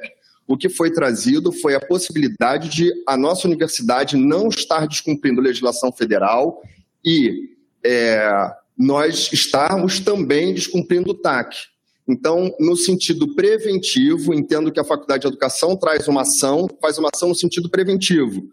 Ação é essa que é dúvida de muitos conselheiros. Então, a questão de ordem, peço desculpas por me estender muito, mas gostaria de poder explicar isso tudo dessa maneira, mas a questão de ordem vai no sentido de, independente de ser agora ou de em outro momento, essa matéria ela deve ser apreciada nesses termos por esse conselho de maneira preventiva, para resguardar a nossa universidade é, frente a esses dispositivos legais e jurídicos em curso. Ok, conselheiro, eu só, eu só não entendi, eu só queria entender uma coisa. Eu, eu posso ter entendido errado, me perdoe. A sua proposta é que a gente utilize as vagas da criação da UESO para suprir todas as necessidades da universidade? É isso? Ou eu entendi errado? Não, posso. Por favor. Desculpa, presidente. Pode ser que eu tenha entendido errado. Eu peço Nossa, perdão. Não, é, é, muito importante a sua, a sua questão e aproveitar que nós temos né, aqui para além dos conselheiros colegas é, da universidade, é importante que a nossa universidade se aproprie disso. Eu vou muito brevemente dizer, a lei de incorporação da UESO definiu um quadro docente em 3.267, duas vagas, 3.260 arredondando aproximadamente. Nós temos um quadro docente de 2.700, com a incorporação 2.800 aproximadamente. Nesse sentido, 400 vagas, e nós no debate, o Egberto está me olhando aqui, porque no debate do orçamento nós nos debruçamos muitíssimo sobre isso, nós sabíamos que dentro dessas 400 vagas havia uma série de vagas de reposição. Esse número, quero declarar este conselho como membro da COPAD, esse número nunca foi levado à COPAD, o número que está na lei. Há uma, uma, um número maior, mas dentro dessas 400 vagas havia muitas vagas de reposição. Mesmo assim, sobrava alguma coisa. Né? É, foi com base nisso que nós, é, na COPAD, pedimos parecer jurídico porque uma, a lei estadual, então, definia um número de vagas maior, e a nossa dúvida é: poderíamos ou não usar esse número maior de vagas? Ou seja, poderíamos ou não realizar concursos sem vacância? Né? É, submetemos, a consulta foi feita à PG em agosto do ano passado, isso foi, foi para a reitoria, o processo, para quem quiser, é o 23044-2022, fico à disposição para compartilhar. Ao final do processo, para não, não me alongar, é, a PG firma o entendimento de que é possível sim, dada a existência de lei estadual, é possível sim utilizar essas vagas. Ou seja, se retirou a obstrução jurídica interna que impedia a administração de fazer os concursos e atender, porque a, disciplina de Libras é de 2013, a disciplina do atendimento educacional especializado do CAP é de 2014. Nós só não seguimos com os concursos, o Lincoln lembrou muito bem, o departamento foi criado, inclusive. Nós não seguimos com os concursos justamente porque o regime de recuperação em 2017 nos impediu.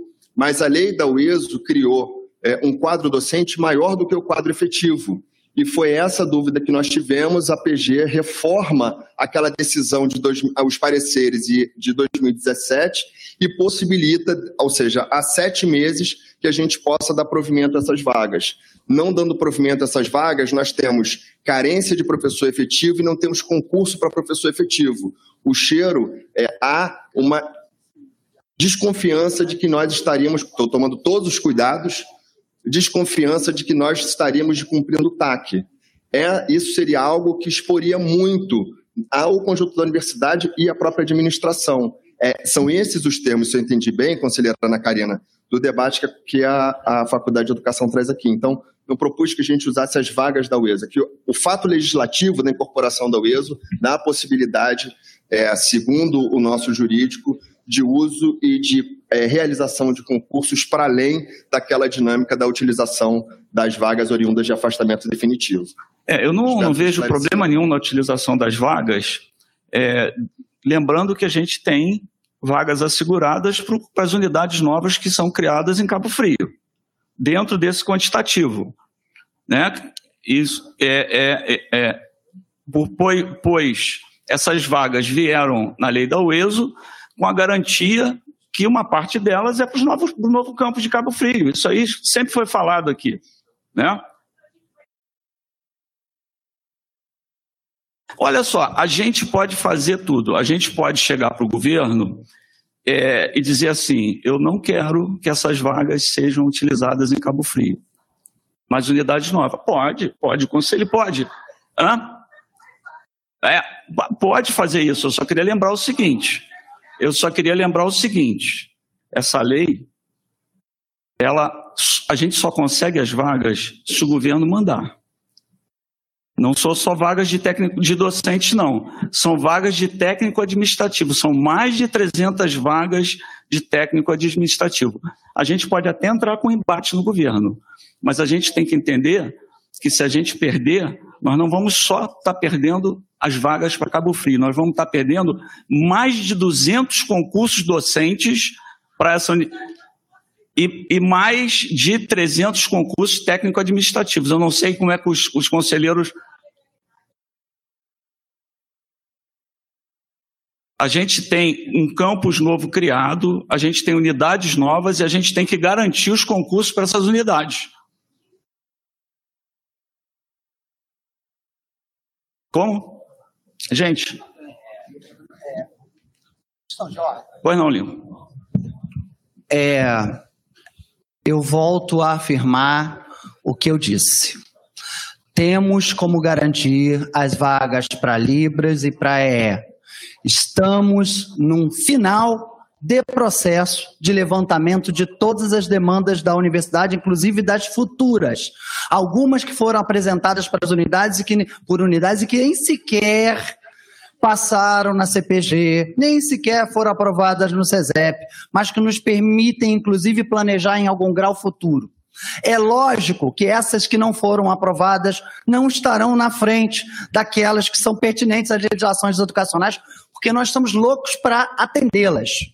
Nós precisamos atendê-las. E não é só porque atender a lei, é porque há pessoas que estão necessitando deste atendimento. Então, é, nós vamos discutir isto em âmbito da COPAD, vamos apresentar as unidades acadêmicas, centros as unidades acadêmicas, fazer a conferência e começar a destinação dessas vagas. Nós podemos informar a este conselho sobre este processo. Vamos fazê-lo. Se é uma necessidade desse conselho, eu acho que isso é uma necessidade, na verdade, da universidade como um todo, de todos os conselhos, é, o Conselho Superior de Ensino, Pesquisa e Extensão e deste, a gente faz. A questão é que eu acho que não é a discussão deste conselho que vai efetivamente resolver esse processo. Esse processo ele está sendo resolvido. Nós criamos, inclusive, estruturas acadêmicas para resolvê-lo. E isso é importante. Isso também não se faz do dia para a noite, não se fez do dia para a noite. E isso foi criado durante o ambiente da pandemia e não foi fácil. E nós estamos fazendo esse levantamento. Por isso é que eu entendo que trazer essa discussão hoje para a pauta, no meu entendimento, atrapalha. Acho que a gente tra traz a questão, a questão está sendo reforçada, é muito importante reforçá-la. Mas tem aí uma diferença nesse tratamento que será, com certeza, priorizado nas nossas distribuições de vagas para docentes dessa universidade. É isso. Questão de ordem, conselheiro? Já vai entrar em votação? Sim, sim. É, eu teria uma questão de ordem, que alguma coisa aí, trabalho está bonito, de a professora Karina trouxe, é, o, a defesa do professor Lincoln também, mas tem alguma coisa aí que antecede. Uma casa não se faz sem alicerce. Essa universidade, esse conselho sabe que o auxílio excepcional dos, funcion... dos filhos de funcionários dessa universidade está lá no regime de recuperação fiscal que caiu naquela vala comum. Alguém sabe disso? Adianta estar tá pedindo vaga para professor enquanto os excepcionais nossos estão sem o auxílio? Isso tudo precede. Eu gostaria que houvesse tanto empenho para a vaga como para ter o auxílio. Gostaria da ajuda da Karina, do professor Lincoln, do professor Mário, porque, como não sei, foi cair lá na vala comum do regime de recuperação fiscal. E eu, eu, eu, eu perguntei se poderia estar fazendo uma coisa que antecede. Falar a verdade é sempre questão de ordem, conselheiro, me desculpe. Então vamos, está muito bonito o trabalho, a casa está bonita, mas o alicerce não foi feito.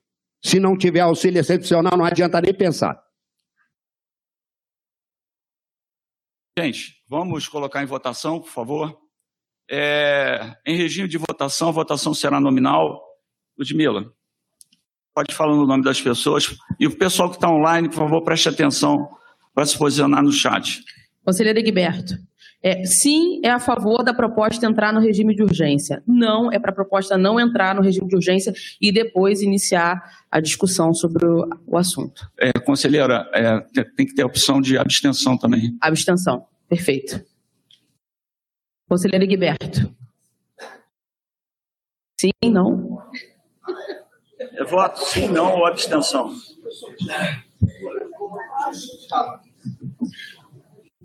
Justificar o voto. Eu fui convocado aqui para discutir as normas da eleição do Conselho é, Universitário. Então, é não, eu, eu acho que isso pode ser discutido e aí eu, eu gostaria que fosse convocado um outro conselho universitário extraordinário para discutir esse tópico o mais rápido possível.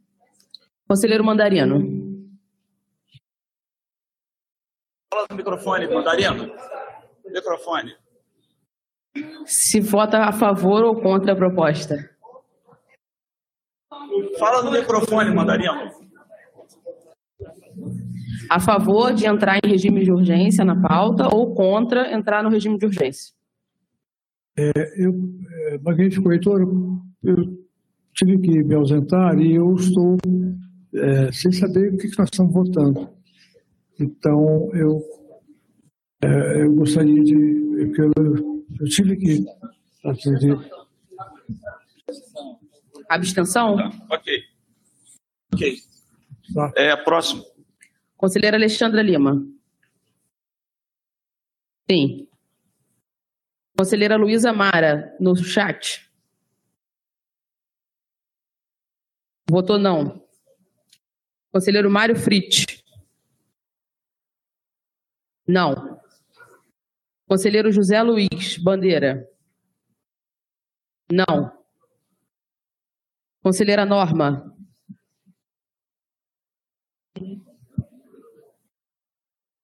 Não. Conselheira Cláudia de Souza.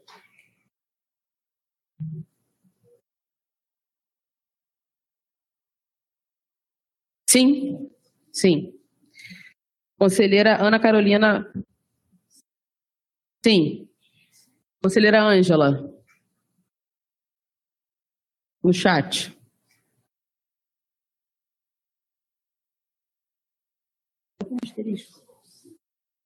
Conselheira Ângela. Aqueles que não responderem no, online, depois eu retorno. Conselheiro Ivan. É não. Não. Conselheiro Celso Luiz, da FAF. Não. Não. Conselheira Lucelena.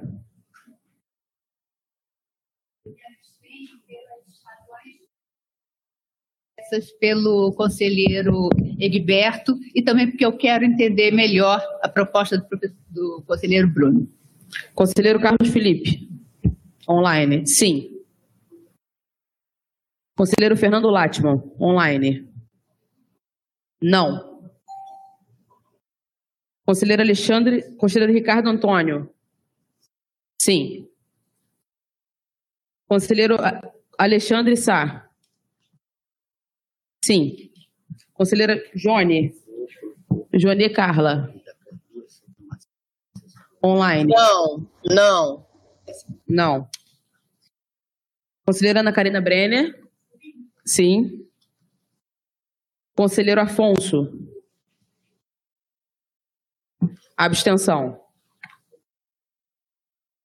Conselheira Glória. Não. Conselheira Patrícia Elaine. Sim. Conselheiro Flávio Chame, online.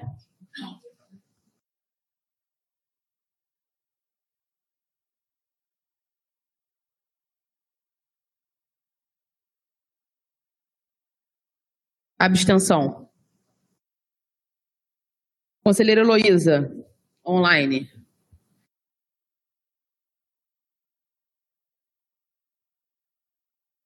Heloísa da Silva. Heloísa do FHT, não. Conselheira Júlia Scamparini. Sim. Heloísa Fernandes, não. Conselheira Maria Eugênia, online.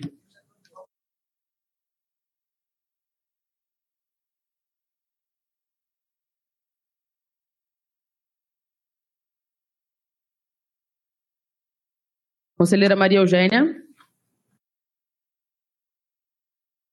Ah, mas ela está presente. Eu vou aguardar, a gente chama depois, se ela não votar, o senhor.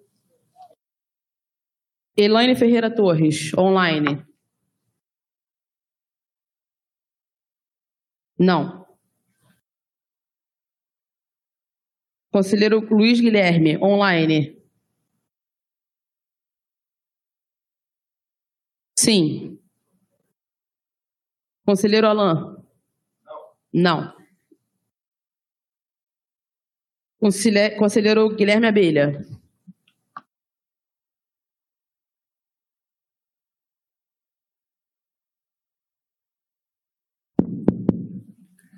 Naturalmente, sim. Conselheiro Júlio?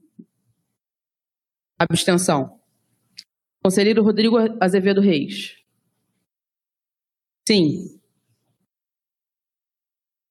Bancada dos técnicos. Conselheiro Celso. Não. Conselheira Ivana. Não. Conselheira Luana. Não. Não. Conselheiro Jorge Luiz Gaúcho. Não. Conselheiro André Torres. Sim. Conselheiro Kleber, online. Eu estou com, com a fala do Gaúcho e do Eudegberto. Eu prefiro não para poder tentar entender melhor o que é isso. Não. Conselheiro Fred. Alô? Sim. Sim. Conselheiro Rodrigo. Sim. Sim. Representação discente. Conselheira Fabíola? Não. Conselheira Ana Luz? Não. Conselheiro Luan? Não. Conselheiro Flávio, online? Não.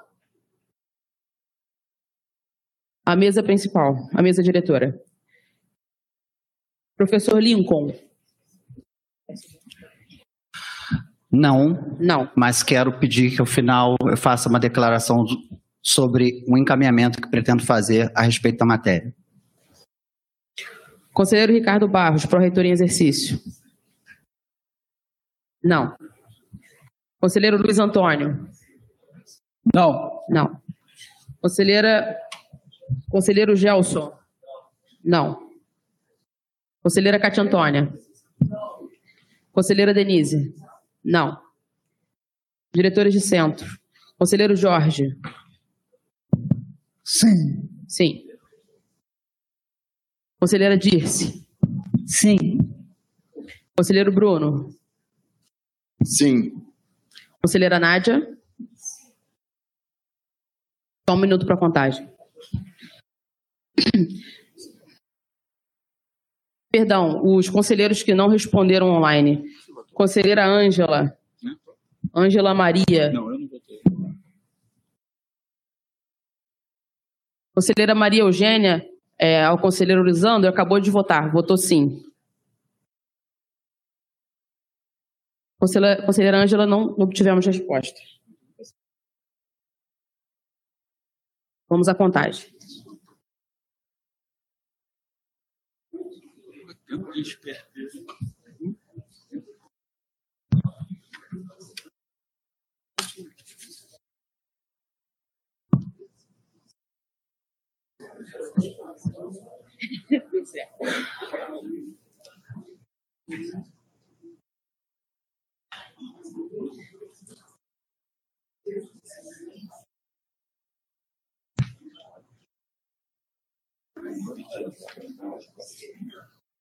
Se eles fizerem isso, não vai criar a gente vai perder 300 E não vai.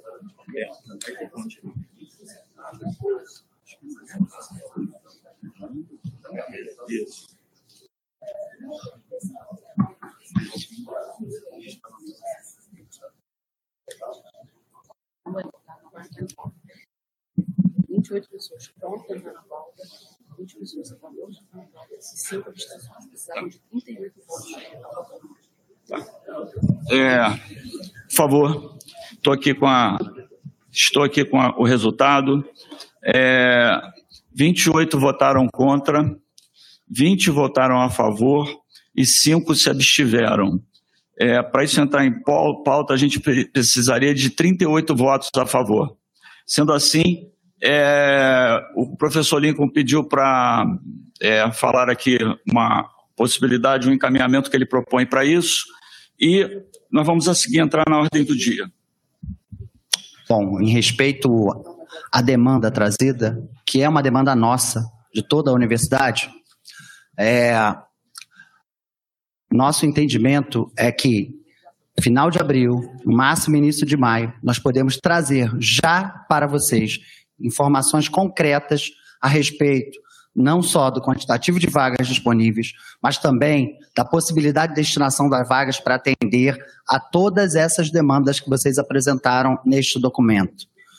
É, esse é um compromisso que não tem que ser dado somente ao Conselho Superior, não somente ao Conselho Universitário, mas também ao Conselho Superior de Ensino, Pesquisa e Extensão, aos centros setoriais, às unidades acadêmicas e a todos interessados na matéria. Então, esse é um compromisso, por isso que eu disse, inclusive, na minha posição contrária que essa matéria entrasse hoje, que, sobre questão de fundo, eu não tenho nada em contrário. Muito, muito além disso. Há um interesse. E é um interesse que eu não tenho de agora. É um interesse histórico nisso. A minha própria condição me leva a isto. Então, é, até para que a gente entenda como isto nos fere, nos toca, nos afeta, é, esse é um compromisso que eu estou assumindo aqui com esse conselho.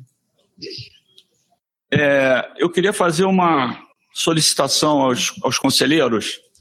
É, o ponto 2 da pauta é uma simples homologação de um, do resultado dos contemplados com o prêmio Anísio Teixeira. É, a gente pode fazer inversão?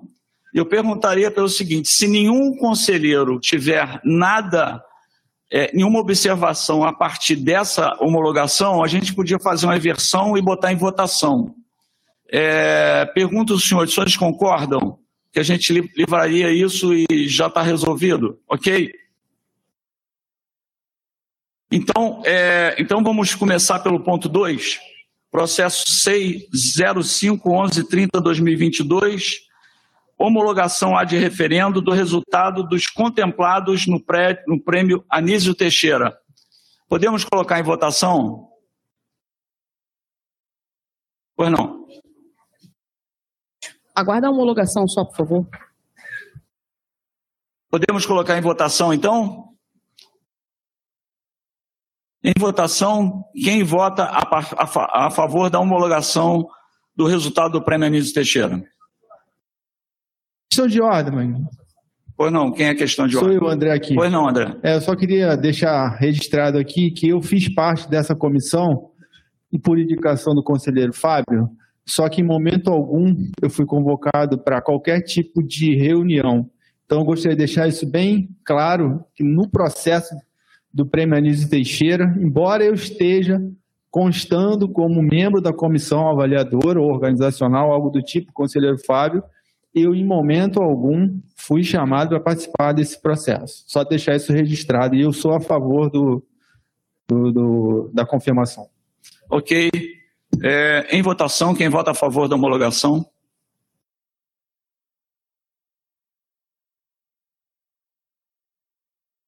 Registrado.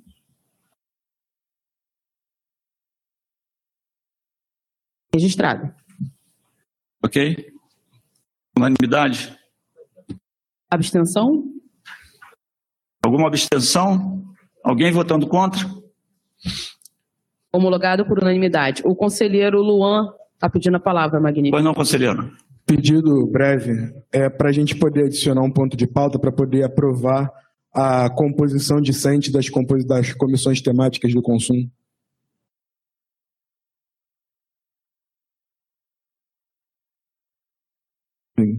Fechou, é porque eu só tenho, eu tô com um É, papel você, aqui, mas você depois precisa fazer a apresentação formal com a. Magnífico.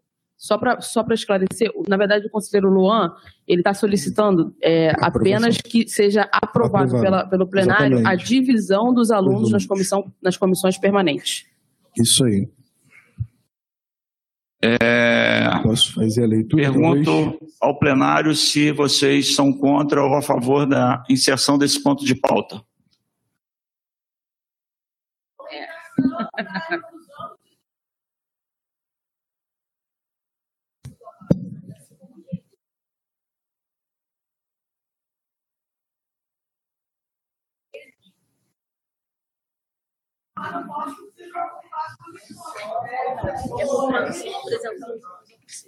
Assim. apresento para eles tomarem posse. nas- Isso. A gente a- aprende a apre- apresentar os nomes.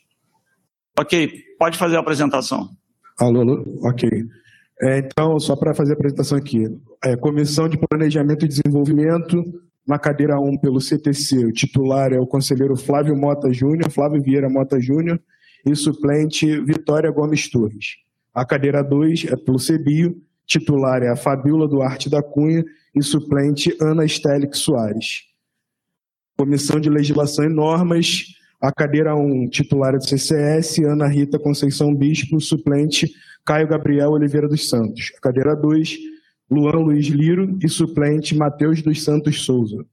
Assuntos acadêmicos, titular Ludmila Gonçalves de Souza e suplente Ana Luz Cunha de Safreire, representando o CCS. E representando o CH, titular Yuri Poloniato Lira e suplente Laura Brito. Ok, obrigado então. Seguindo aqui o ponto de pauta, é, processo 626.0007, 036.112-2020, conselheiro Ivan, para o relato. Ivan Gar Simões Garcia. Bom dia a todas e todos. Me ouvem? Eu estou com aqui com um problema de gripe. Sim. E aí, até para poupá-los dessa, desse contágio, estou aqui no virtual. Bom, esse processo é, nos chegou na Comissão de Legislação e Normas como decorrência de um outro processo que havia estabelecido o complexo de saúde. E, em virtude disso, haveria a necessidade de modificação é, do processo de eleição dos centros setoriais e, e, e etc. Né? Então, é, o que aconteceu foi que este processo do complexo de saúde acabou sendo sustado, sendo suspenso, o que prejudicou toda a reforma do, do sistema eleitoral em função da inserção do complexo de saúde, que alteraria uma série de questões do processo eleitoral. De maneira que o que nós apresentamos aqui foi apenas a reintrodução, em termos gerais, é, do UP e do PPC é, dentro da, da, das diversas instâncias desse processo eleitoral. Basicamente, houve poucas alterações, então, do, do regulamento já estabelecido a respeito das normas eleitorais. O que eu posso fazer aqui para contribuir para o Conselho é estabelecer um destaque das normas que foram alteradas no sentido primeiro de inserção do complexo eleitoral de saúde e depois de retirada.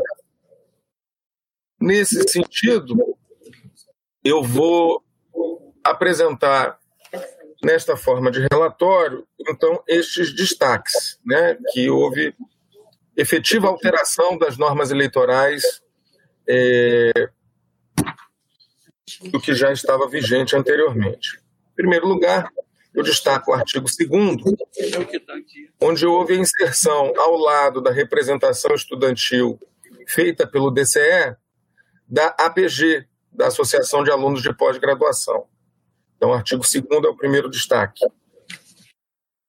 O segundo destaque vem em função justamente da justificativa que eu acabei de colocar. Ela aparece primeiramente no artigo 11 do projeto de resolução, que trata justamente da reintrodução do UP e do PPC, aqui no caso, para a composição dos conselhos, a respeito do conselho universitário, artigo 11, a representação docente no consumo, a ser preenchida pela presente eleição, seguirá disposto nas alíneas D e E do artigo 10 décimo, do Estatuto da UERJ é, a linha A do artigo 11, por um representante de cada unidade acadêmica do Hospital Universitário Pedro Ernesto e da Policlínica Piquet Carneiro. Então, na verdade, não foi uma alteração propriamente, na verdade, foi uma, um restabelecimento do que já havia sido regrado. Nesse mesmo sentido, é, para poupá-los também, como não houve uma alteração substancial, eu cito aqui os dispositivos dos artigos é, 12, é, aqui o 12, alíneas C e D, artigo 19, alíneas A e B, artigo 20, artigo 21, artigo 30, parágrafo único, artigo 37, a linha C, e artigo 50, todos eles no sentido de restabelecer, no âmbito dessas representações, é, o Hospital Universitário Pedro Ernesto e a Policlínica Piquet Carneiro. Afora essas alterações e reestabelecimentos da, da regra original, nós temos uma mudança no artigo 14, que trata da representação do magistério no CESEP. Aqui, a Comissão de Legislação e Normas, né, de fato, aprovou uma alteração da norma eleitoral. Então, o artigo 14 passa a vigorar no projeto de resolução com a seguinte redação: em conformidade com a linha D do artigo 13 do Estatuto da UERJ e com a resolução 08 de 2020, a representação das categorias do magistério no CESEP far-se-á da seguinte forma: para cada uma das categorias existentes no quadro funcional da UERJ, a saber, titular, associado, adjunto, assistente e auxiliar. A linha A, por um representante dos titulares. A linha B, por três representantes dos associados. A linha C, por quatro representantes dos adjuntos. E a linha D, por um representante dos assistentes e dos auxiliares. A ideia aqui nessa alteração foi respeitar né, a dinâmica e a evolução da distribuição né, dos, dos, dos, do magistério aqui é, na composição do nosso corpo docente, né, das categorias do magistério no nosso corpo docente.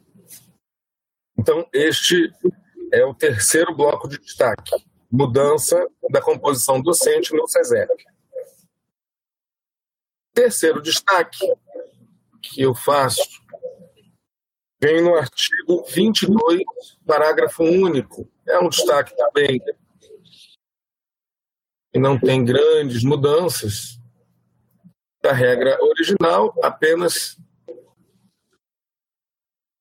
para estabelecer quanto às obrigações dos candidatos e chapas, que é o título 7 da resolução, o artigo 22 diz que o procedimento de inscrição das chapas será divulgado através dos comunicados eleitorais, seguindo as orientações da SEG. Parágrafo único. O prazo para inscrição dos candidatos, no formato previamente estipulado pela SEG, será definido no calendário eleitoral. Os dados da inscrição serão validados conforme a lotação pela SGP, Superintendência de Gestão de Pessoas. Então, apenas para reforçar aqui, procedimento de prazo a ser estabelecido e validação, prazo a ser estabelecido no calendário eleitoral e validação feita pela SPP. O último destaque é uma mudança basicamente de redação também, né? no artigo 34, ah, sobre o Conselho Universitário, a respeito do colégio eleitoral, do processo de escolha representantes docentes das unidades acadêmicas, é,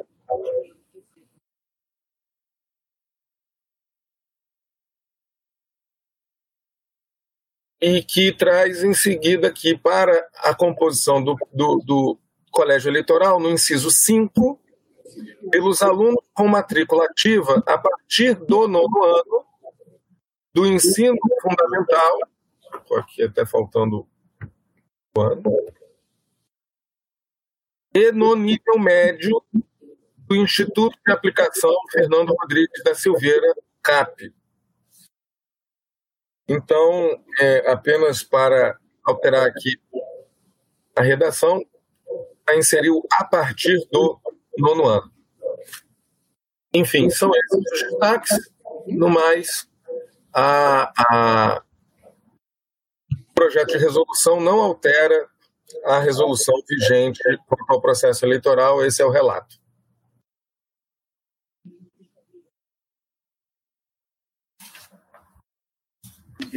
Conselheiro Bruno e conselheira Nádia. É, em discussão? Conselheira Nádia, conselheiro Nádia. Bruno, depois conselheiro Pois não. Fábio. É, bom dia a todos. É, eu vou falar aqui em nome, na verdade, dos quatro diretores de centro e fazer um pouquinho histórico, bem rápido, o que, que aconteceu. É, nós fizemos a elaboração da resolução eleitoral para a eleição dos conselhos, quando estávamos ainda de forma remota, e fizemos a eleição dos conselhos, e nesse processo verificamos que tínhamos algumas falhas na resolução encaminhamos é, a proposta de mudança dessas falhas em agosto do ano passado para que fosse discutido no Conselho, para que pudéssemos aprimorar a resolução anterior.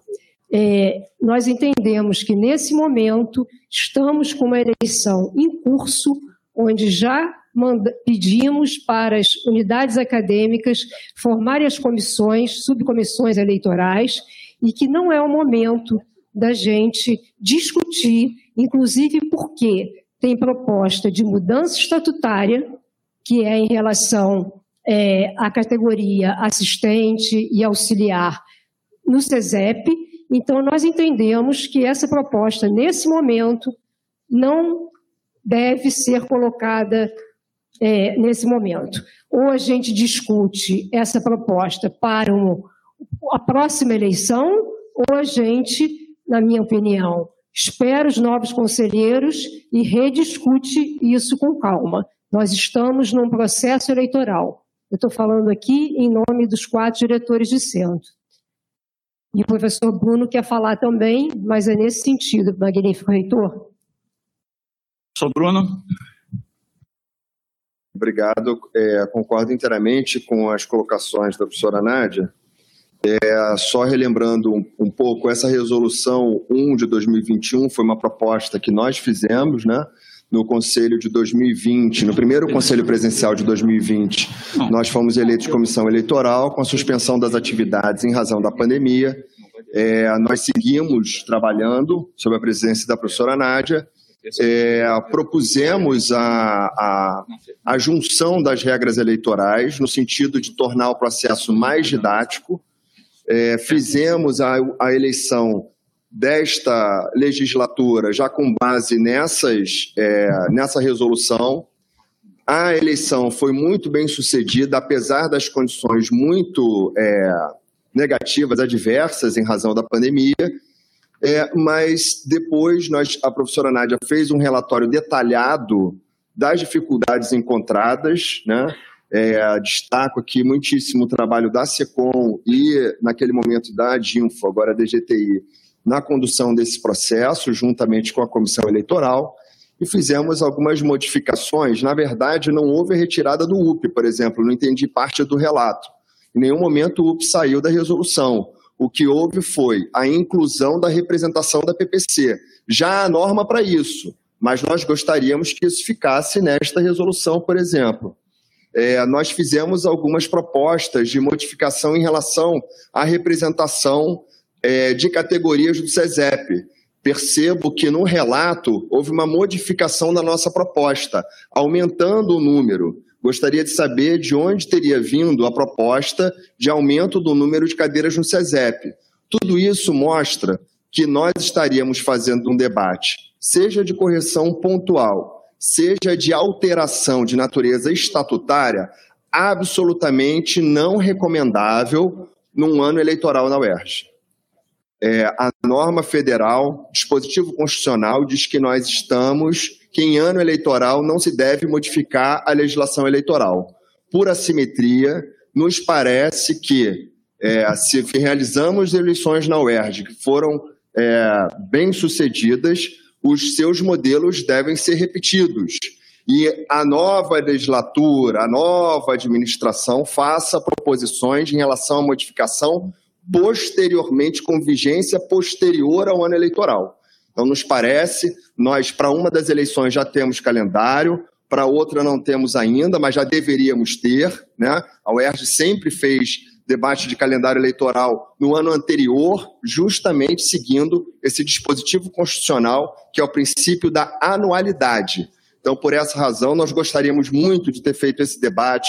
Nós fizemos um relatório que eu assinei, mas é um relatório é, polifônico, com a voz dos quatro diretores de centro aqui, não só das modificações que nós procedemos na regra, mas nós fizemos indicações de debate, de questões para as quais nós não achávamos que nós deveríamos, sozinhos, os quatro, construir soluções. Entendíamos que seria de, da prerrogativa dos conselhos assumir o protagonismo da modificação das regras mas infelizmente, desde agosto do ano passado, o processo ficou na CPLN, chega ao plenário num momento em que é, não nos parece adequado é, proceder a nenhuma modificação de regra eleitoral que possa alterar substancialmente o resultado dos processos em curso, para não criar, é, enfim, nenhum embaraço da nossa representação com a comunidade que nós representamos. Conselheiro Fábio. Não, é, conselheiro Fábio, por favor. É, bom dia mais uma vez. É, o meu destaque é simples, na realidade, vai só no sentido de. Passou batido isso na CPLN, confesso que. Tá.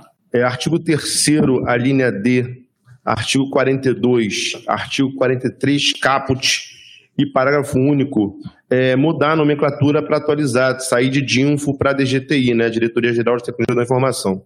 É, o destaque é esse. Ok.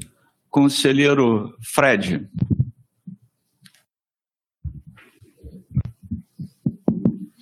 Magnífico. Eu queria pedir vista do processo, só isso. Ok. É, retirada, então, do processo para pedido de vista. É... Continuando agora, assuntos gerais, por favor, faça suas inscrições.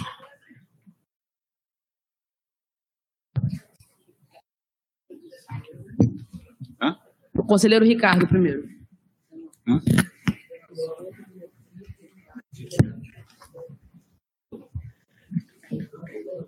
Boa tarde a todos e todas, mais uma vez. É, só gostaria é, de começar fazendo uma breve, um breve, uma breve observação com relação aos comentários que ocorreram no início da sessão, né? quanto à existência de uma de uma atitude preconceituosa ou discriminatória com relação aos técnicos. É interessante observar o levantamento das pessoas que, que conseguiram se registrar nas inscrições do expediente. Foram basicamente quatro pessoas da mesa, cinco técnicos e um professor. Então, de maneira nenhuma, poderia ser uma atitude discriminatória em relação aos técnicos a minha fala.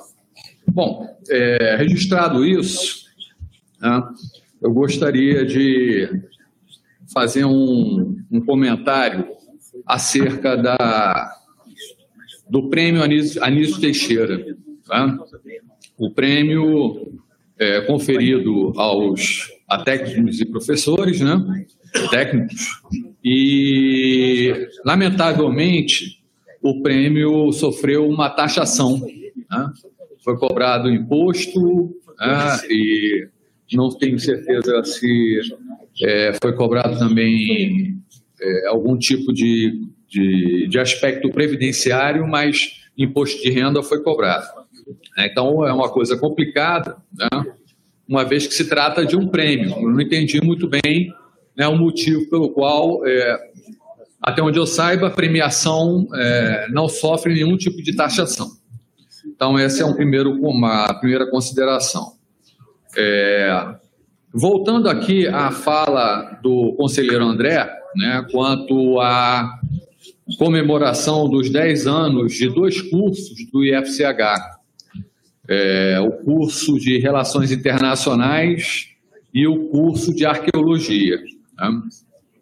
Lamentavelmente, os dois cursos estão aguardando há algum tempo a efetivação de concursos para que é, eles possam incorporar novos professores né, e viabilizar o funcionamento efetivo e pleno desses cursos. Né? Então, é muito lamentável que, cumpridos 10 anos né, desses dois cursos, ainda eles ainda se deparem com esse tipo de, de dificuldade né, é, quanto à abertura de concursos para ingresso de novos professores. Né, que, de alguma forma, guarda relação com algumas questões que foram colocadas aqui anteriormente. Né.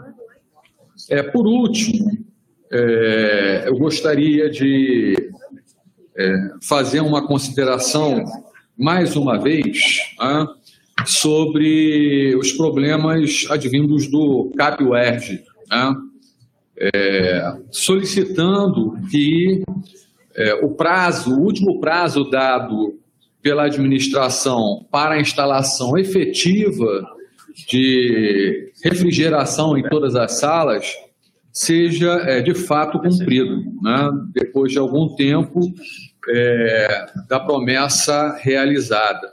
E é, também em relação ao CAPUERG, né, solicitar que a administração entre em contato com a Guarda Municipal pedindo a presença efetiva né, é, de guardas municipais, não apenas para multarem os automóveis né, que é, incorram em algum tipo de irregularidade, mas também para ordenar e dar fluxo ao trânsito existente naquela, naquela, naquela rua.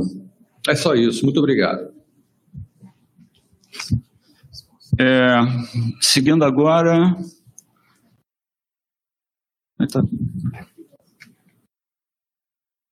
Conselheiro. É, conselheiro Lovisolo.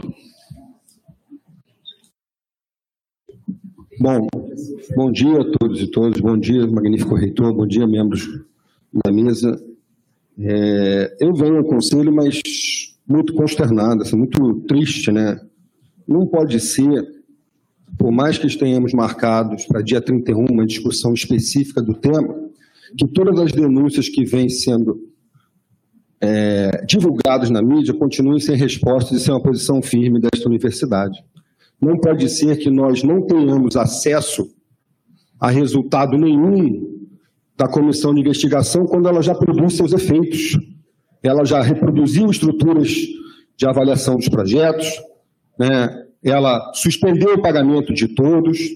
A gente não pode usar o todo para defender poucas pessoas, tá certo? A UERJ tem um nome, a UERJ tem uma história, eu devo ter pouco tempo aqui, só 20 anos vou fazer agora. Alguns têm muito mais, outros têm menos, mas todos nós fazemos nome nessa, nessa universidade. E não pode usar todos nós para defender poucas pessoas. Isso é um absurdo, criar estruturas paralelas. Além das estruturas paralelas, já pensa-se em alocar espaço físico para essa estrutura. Espaço físico que todos nós somos carentes, de laboratórios, de aulas, né? O espaço foi prometido para vários cursos, por exemplo, sei do meu centro, já pensam em colocar a estrutura administrativa desses projetos. Olha, se tem dinheiro para isso, porque não tinha antes para atender as demandas dos cursos desta universidade. Tem muita coisa esquisita aqui que precisa ser revelada e precisa ser publicizada. Não podem tratar no escurantismo esperando a poeira baixar para ver até onde vem. A gente ficou revoltado quando suspenderam nossos pagamentos por conta da crise do governo do Estado, e aí o que, que a gente faz? Não, a gente tem um escândalo, então a gente suspende o pagamento de todo mundo. Como se todo mundo fosse culpado. Né? Não pode ser dessa maneira. As pessoas que estão no meio das denúncias fazem parte da estrutura de controle da UERJ, são membros do conselho de curadores. Sim, desculpe. Não pode ser difícil ver que isso está errado, que alguma coisa tem que ser feita a respeito. Se você suspender o pagamento de todo mundo, por que, que não tira essas pessoas que estão em suspensão de conselho de curadores? Eu vi um conselheiro aqui chamar o jornalista de mentiroso. Eu tive que dar aula, e depois, quando o nome da comissão foi perguntado sobre uma questão específica que estava na denúncia, ele disse que era verdadeira. Como é que pode a gente ter conselheiro chamando as pessoas aí fora de mentirosas? Será que a gente não tem nenhuma vergonha na cara de chorar no espelho quando acorda? Por fim, já acabando, é, acho que já passou da hora de entender que a UERJ é uma política pública, mas não é um meio para se fazer políticas públicas específicas para favorecer grupos específicos. Está na hora de a gente tratar o tema com seriedade, magnífico reitor. E postergar esse tema só faz mal para a nossa comunidade. Muito obrigado. Conselheiro, é, as coisas não estão tão escondidas assim, não. O senhor mesmo citou algumas coisas de decisões da comissão. Eu queria, em primeiro lugar, dizer o seguinte: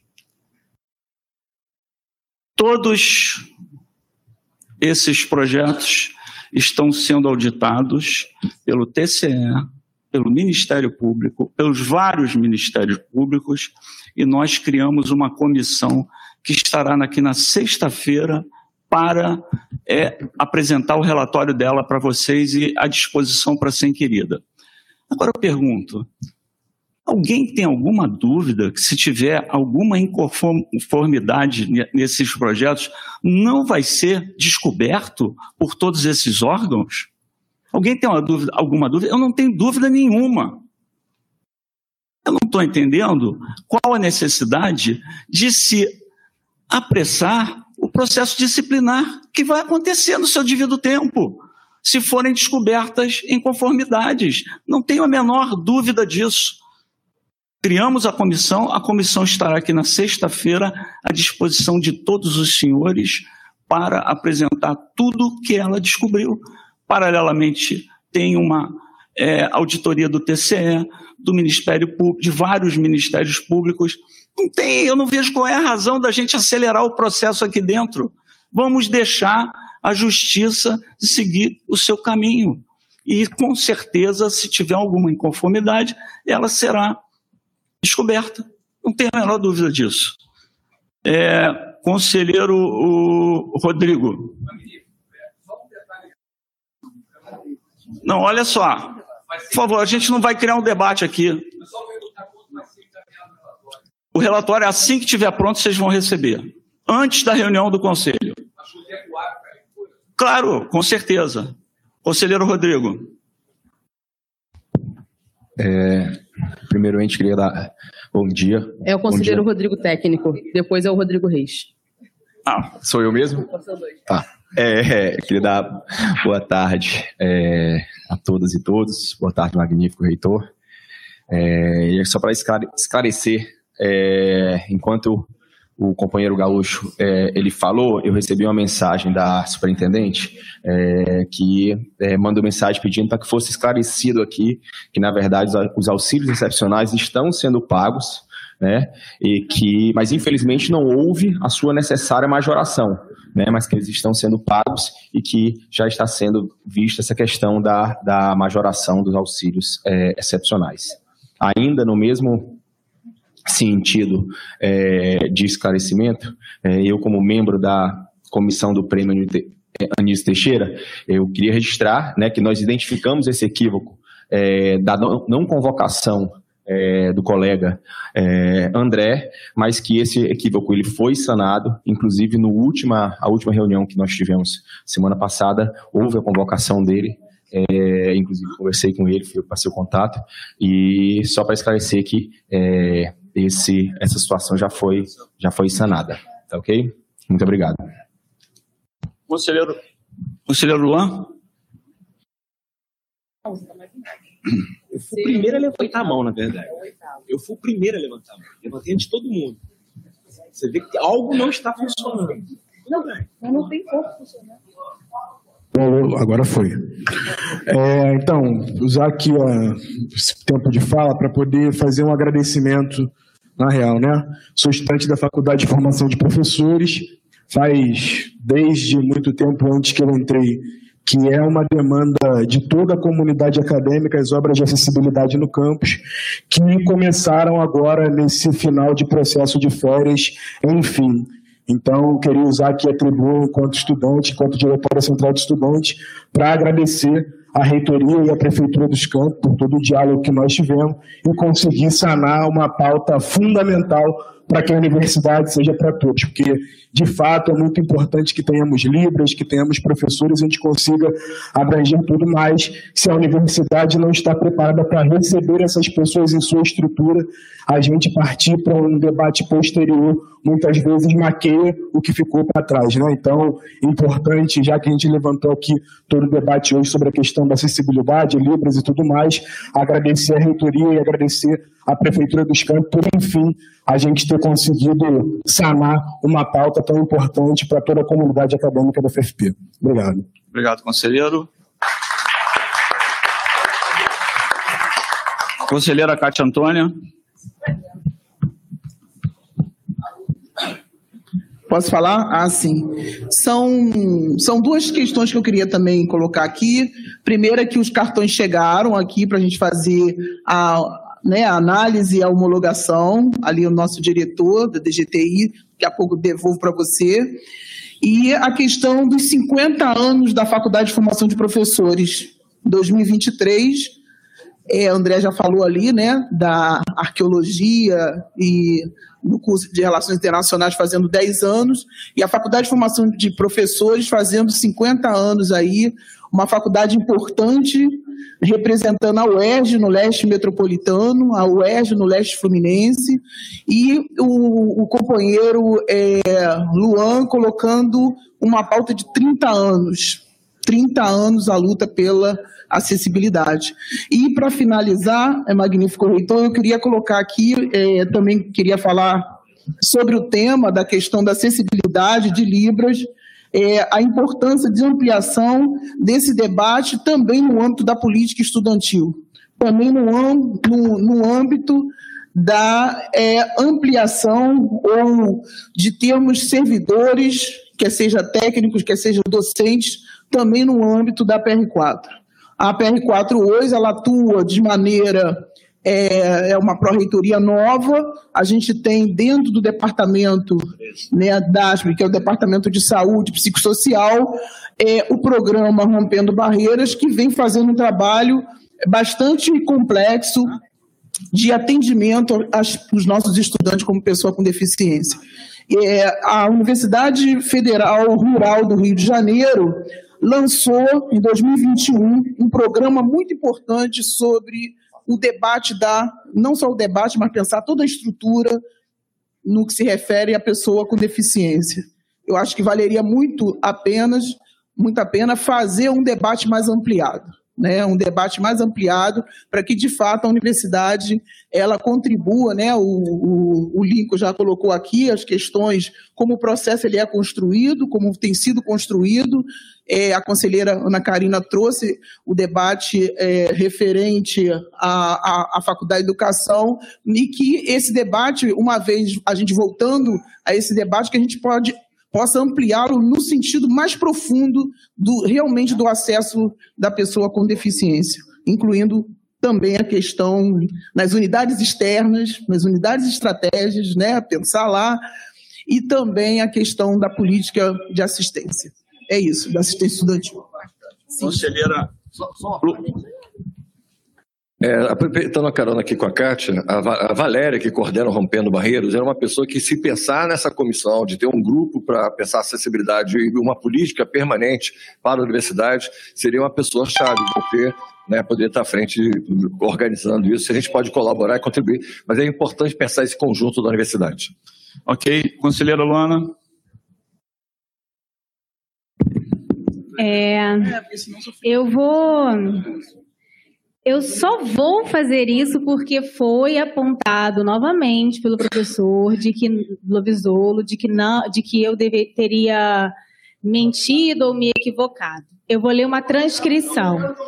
Eu gostaria que, que me respeitasse. Eu vou ler uma transcrição. O conselheiro Ricardo disse, está transcrito. Fica aí a questão. Qual foi o critério adotado para seletivamente escolher as mãos que haviam sido levantadas?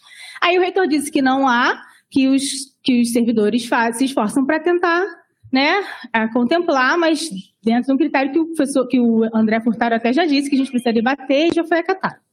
Aí o conselheiro Lovisolo disse: Aspas. Então a gente voltou a ser discricionário. Nesse conselho já colocaram as, é, nesse conselho já calaram as falas. Aí tem uma parte que não dá para entender na transcrição e continua. E agora a gente silencia. É só para esclarecer. Eu nem quis pedir questão de esclarecimento, quis usar a fala. Eu ia falar sobre a questão do mês da mulher, mas eu precisei fazer esse esclarecimento e como estamos chegando para uma hora da tarde, eu vou deixar para falar a questão que eu ia falar do mês da mulher na próxima sessão. Mas eu só precisava fazer esse esclarecimento porque eu não posso sair de mentirosa nem de doida. Eu até sou, mas doida, mentirosa não. Obrigada. Conselheiro Mota. No final, pode ser? Só faz uma nova inscrição. É, Rapidamente. Não, é só para. É, é, eu ia falar no começo, assim, é, saiu as, as alocações de Bolsa CAPES para o ERG, a gente aumentou, vou ver se eu acho o número aqui, é, a gente passou de. Na, no DS né, e ProEx, a gente, na demanda social a gente passou de 943 para 977 bolsas. É uma vitória do diretório do, dos pró-reitores do Brasil, do qual eu faço parte, representando o Sudeste. Do ano passado, a gente agora tem cotas também para a pró-reitoria, que tinham sido extintas e voltaram para a gente fazer é, atividades mais estratégicas para cada instituição. Elas foram mantidas e alguns programas passaram para o ProEx, como o Direito, por exemplo, entrou então, foi, como sempre, apesar da pandemia, nessa questão das bolsas, a gente teve um crescimento também esse ano. É só para dar esse relato. Obrigado. Obrigado, conselheiro. Conselheiro Rodrigo Reis.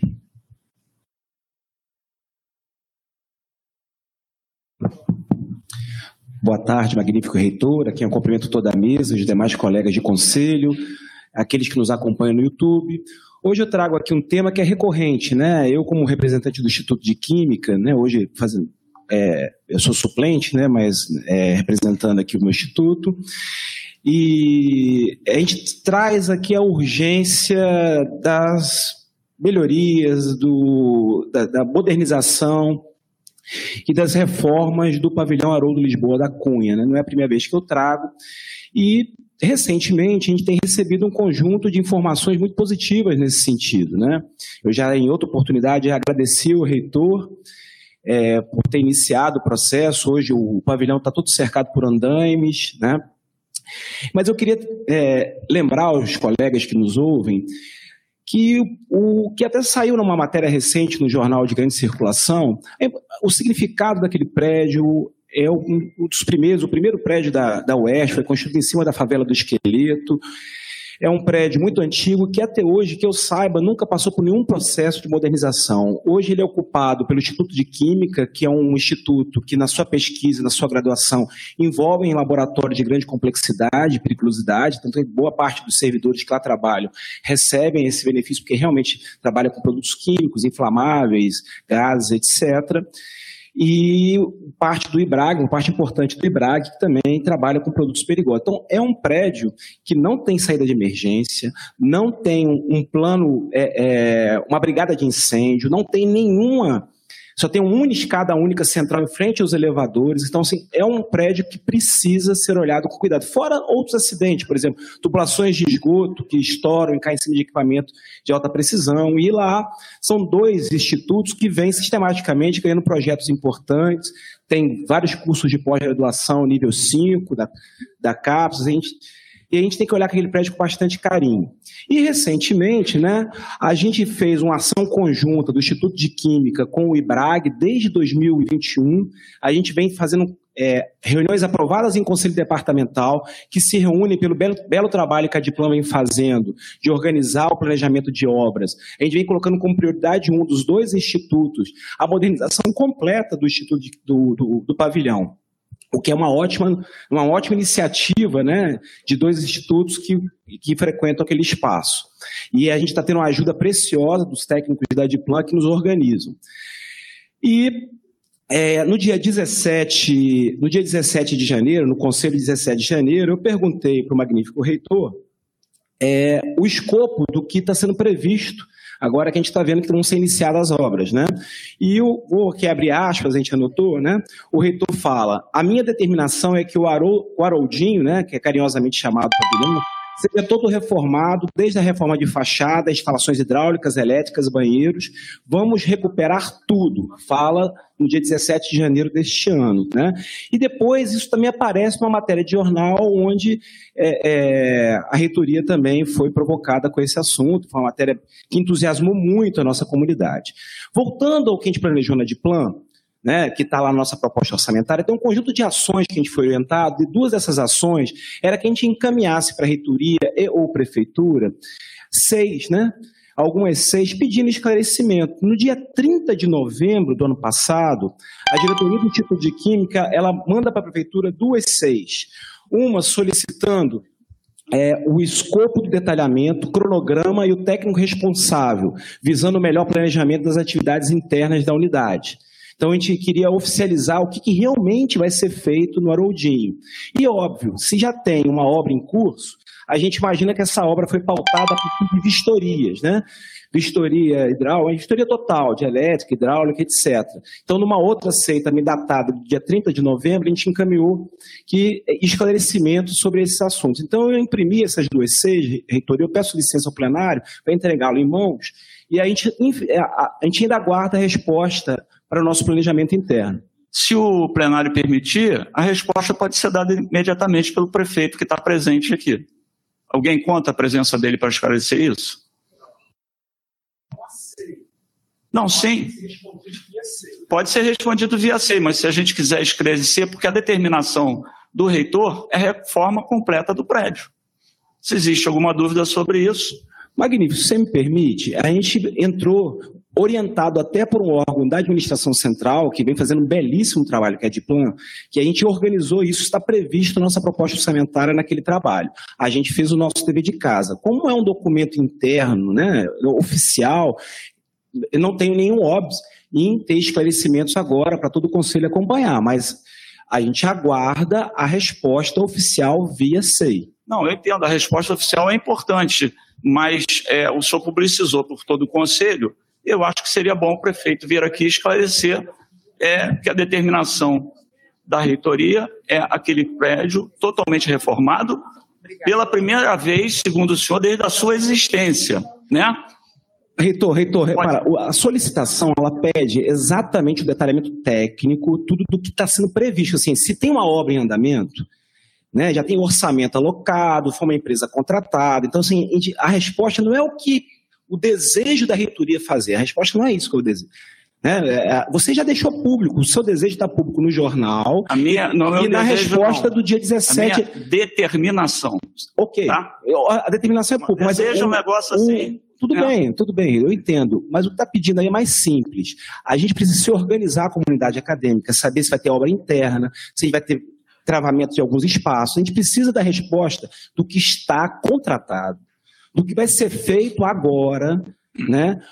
Esse orçamento. Então, o- o- é isso. É bem simples. E com o cronograma de obras, Então, a gente pode fazer uma, ter uma previsibilidade administrativa interna. Isso é um pedido que já foi conversado com o centro acadêmico dos alunos, os alunos estão acompanhando. O nosso diretor né, é, é, fez esse pedido, né, a solicitação é da direção.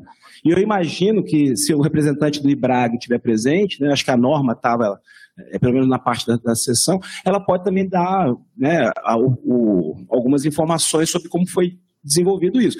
Mas seria importante responder. Né, Não, isso aqui oficialmente- certamente será respondido, não tem o menor problema de ser respondido. Eu só, só pergunto se o, se o Lembrando que esse Conselho documento é no dia mais 30 algum, de novembro do ano passado, tá? al- algum esclarecimento do, do prefeito que está aqui. Hã? Conselheiro, é só uma, eu acho que o magnífico reitor tem toda a razão. Se era uma resposta simplesmente pelo SEI, técnica, foi enviado pelo SEI, a resposta iria simplesmente pelo SEI. Como o conselheiro se manifestou aqui para todo o conselho, todo o plenário, acho que é importante agora, a partir da consideração que o magnífico reitor apresentou, que o prefeito venha aqui e possa apresentar também as considerações do que está sendo trabalhado. É isso. Ok? Então pode chamar ele, por favor.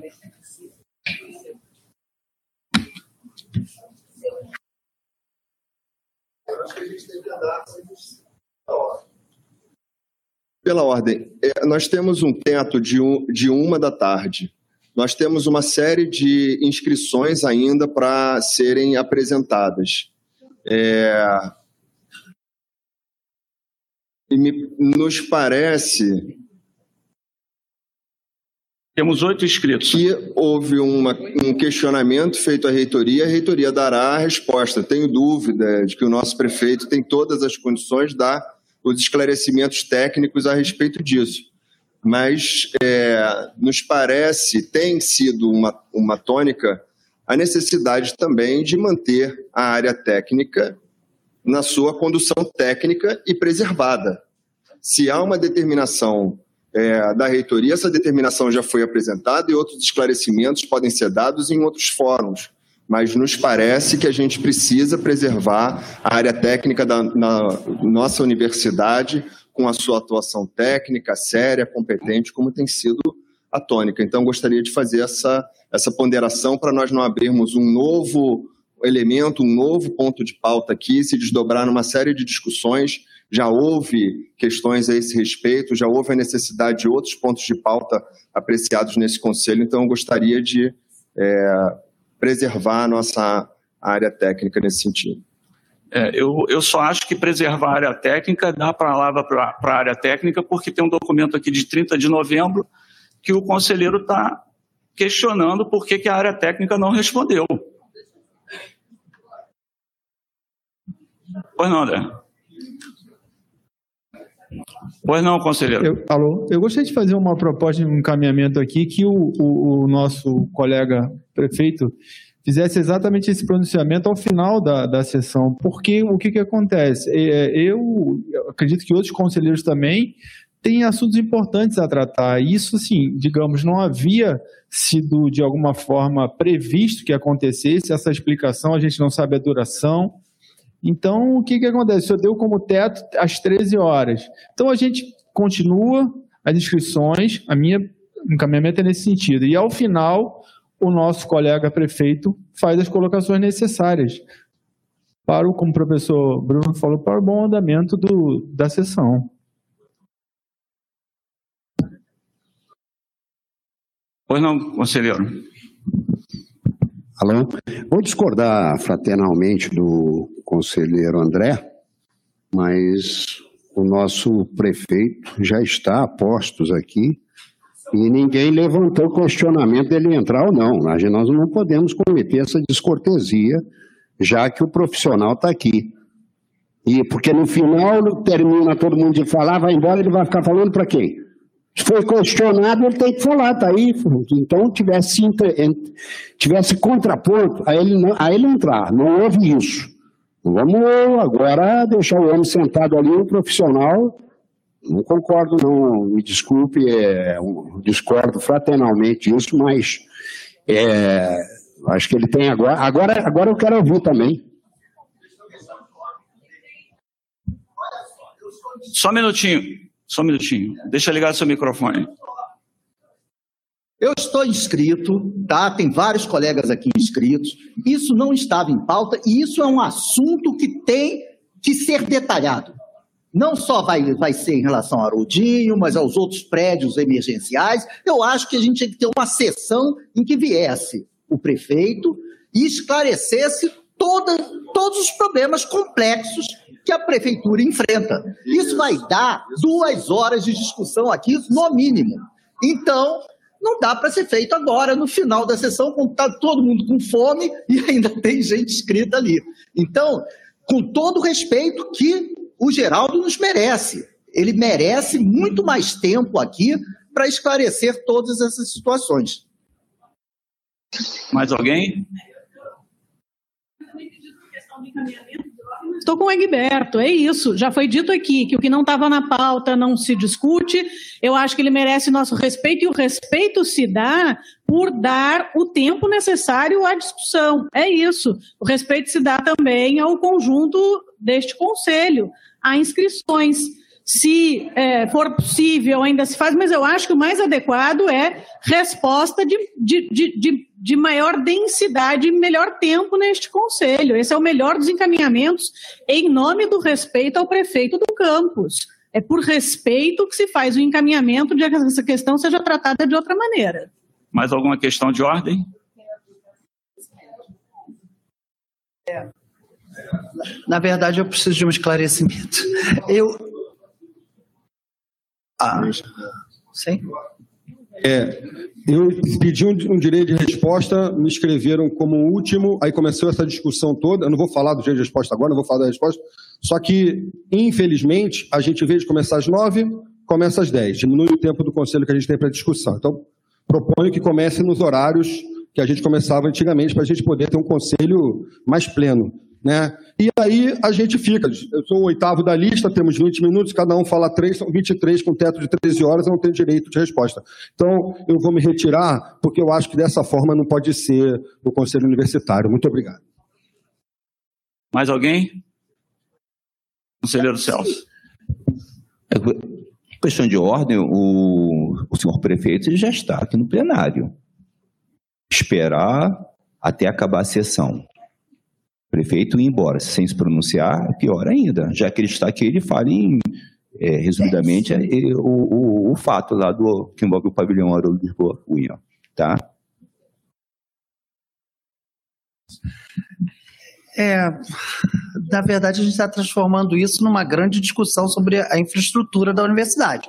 E não era isso, pelo que eu entendi, que o conselheiro Rodrigo trazia, era uma questão é, afeita a, ao prédio é, do complexo do Haroldo Lisboa, né, pelo Haroldinho, e que era uma situação é, que implicava numa perspectiva de planejamento que é feita em condomínio pelas duas unidades. Portanto, objetivamente, não é uma discussão sobre todas as questões de infraestrutura da universidade, que precisaríamos, para isso, de uma sessão é, extraordinária. Eu não vejo isso dessa forma, desculpem.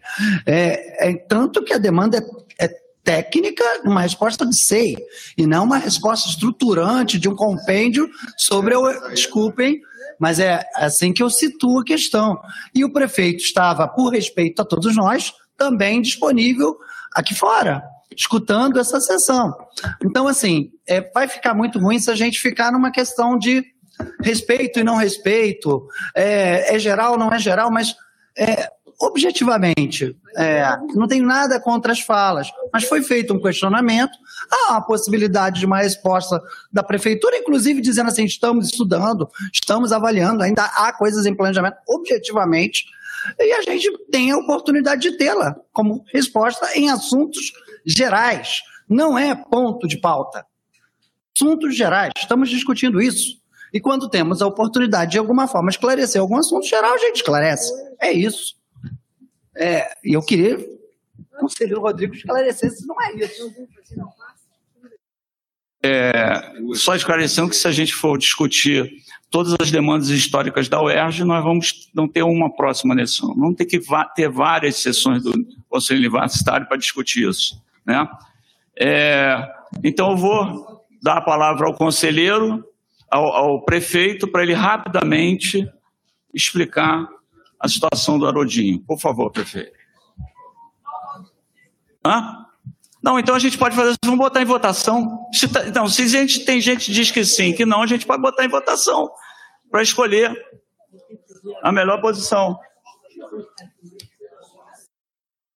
Gente, nós entramos num debate aqui, é, te peço desculpa, Geraldo, É, porque o Geraldo, eu me coloco na posição de servidor, é um colega que não está à disposição da universidade apenas no momento, na- no momento da sessão do Conselho Universitário. Colega à disposição da universidade de manhã, de tarde, de noite.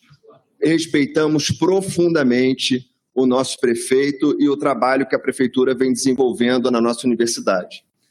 A nossa questão, a meu receio em particular, e vi outras falas nesse sentido, não foi o de conceder ou não a palavra ao Geraldo.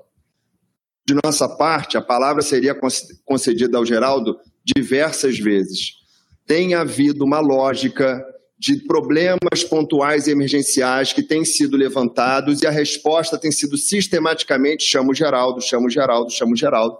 E do nosso ponto de vista, não é assim que se resolve a questão.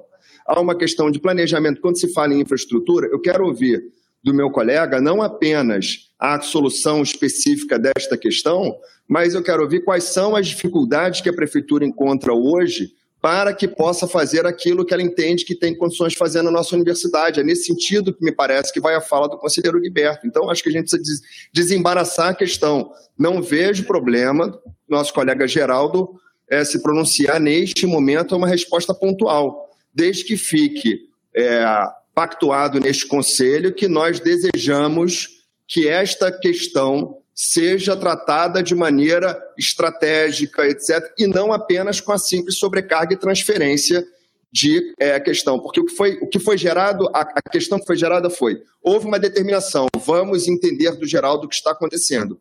Com esta lógica, nós não gostaríamos de, de, de que fosse feita a entrada no nosso prefeito assim. Né? Então, Geraldo, mais uma vez, muito obrigado pela sua presença.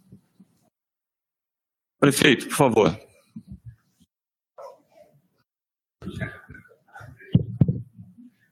Bom, boa tarde a todos. É, vou ser bastante rápido. Né? A gente tem uma missão né, dada pela instituição de que a gente tem que cuidar daquele prédio. Né? Então apareceu uma oportunidade e nós estamos é, é, realizando é, de imediato algumas aqui que a gente julgou mais emergente. Seria a fachada que estava colocando em risco, né? ela inclusive já tinha sido isolada, e a questão também da reforma do telhado que implica em outras situações. Seguindo é, é, essa lógica, vem outras reformas, como hidráulica, é, acessibilidade, que é muito importante, né, porque ele é um prédio da década de 60, 50, né, então ele tem que ter tudo reformatado. E, é, objetivamente, a gente está desenvolvendo algumas coisas internas até para poder responder a informação aí que veio da, da Química e do IBRAC. Tá? Então, resumidamente, para não estender muito, não atrapalhar a sessão, a gente não largou o, o, prédio, a gente agora assumiu o prédio e devagar a gente vai começar a fazer todas as intervenções necessárias, seja com uma, um serviço de terceiros ou até com a própria manutenção que a gente tem usado, inclusive, muito dentro da universidade, até para fazer serviço diferenciado daquilo que está em projeto básico tá bom? Mas para atender toda a demanda que nos chega. Tá? Muito obrigado.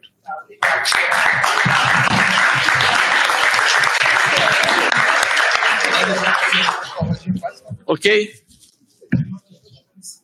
Pois não. Só um momento, só um momento Geraldo. Vai não. A ceia é muito clara, eu imagino que seja, pelo menos. Há duas falas o desejo e o que foi é, o termo técnico encaminhado pelo reitor, solicitado pelo reitor, mas o, o que a gente está pedindo aí exatamente, né, o Geraldo acaba de falar que houve uma oportunidade para uma entrada de recursos. Os recursos hoje disponíveis dispararam a contratação de uma empresa que provavelmente passou por um laudo e que hoje tem um cronograma de execução a gente quer apenas a resposta do concreto. É isso, é do concreto. Não, porque o reitor, na fala dele, falou, não, que. Não, acho que foi o Lincoln que comentou. É que, não, que a gente ainda deseja fazer isso. Não é isso que a gente está perguntando, é o que tem recurso, o que foi contratado e qual é o cronograma da obra para a gente poder acompanhar. E, eventualmente, se o que está contratado prevê fechamento de um laboratório, isolamento de uma área, a direção das unidades precisam ter algum nível de previsibilidade. É simples, e foi uma orientação da administração central e uma orientação muito feliz, por sinal, que é a gente organizar isso de forma formal. Respondendo a você, Lincoln, o teu questionamento, é isso. É, é, conselheiro, é, é, claro que não é possível vocês entrar no, né, no Arodinho e fazer todas as obras necessárias ao mesmo tempo porque se assim fosse, a gente tinha que fechar o prédio e tirar as pessoas de lá. Então, isso vai ser feito escalonadamente. Não dá para fazer tudo ao mesmo tempo. E esse estudo a prefeitura está fazendo. Já está determinado. A prefeitura entrou lá e não sai mais de lá, até serem atendidas todas as demandas necessárias para reparo do prédio. Hã? programa, é isso? Terá, os recursos terão, não tem problema nenhum de recurso. Você quer esclarecer mais alguma coisa, Geraldo? Tá. E depois você é, responde o a CEI. Continuando agora, conselheiro Gaúcho.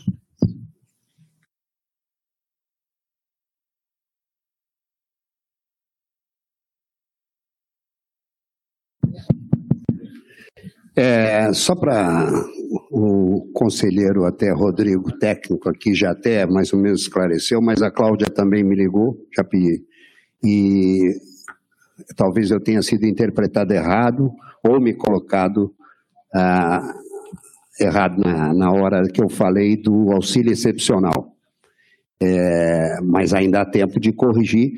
O auxílio está sendo pago, falei com o pai de um excepcional agora, mas não foi majorado. Isso nós já tínhamos disso, já discuti até com o próprio reitor, junto com os conselheiros lá dentro da reitoria. Caiu na vala comum, sim. Estão recebendo sem a majoração. Esse é um caso. O outro caso, reitor, me preocupou muito, e eu também ouvi falar o que o senhor falou sobre o plano de cargos, e não procede, não, eu acho que não é regimental, voltar para cá conselho a não ser cumprindo aqueles trâmites todos. Então, nessa época de ano eleitoral, aparece de tudo. Eu quero dizer também que já aparece aí um pseudo-sindicato paralelo, que se compõe de dois grupos, vamos deixar bem claro. Um grupo de oposição ao Cinto Perge, que toda vez que ele sente o cheiro do sucesso, é óbvio, eles tentam embananar, tentam botar casca de banana, como já eu assisti esse filme quatro não é Netflix não, mas já assisti quatro vezes. Já assisti quatro vezes. E não vai se criar com essa direção do sindicato. Coincidentemente, também nesse grupo, tem a oposição ao reitor, é claro, é ano eleitoral. Então, esse conselho tem que saber de como é que se compõe esse pseudo-sindicato paralelo.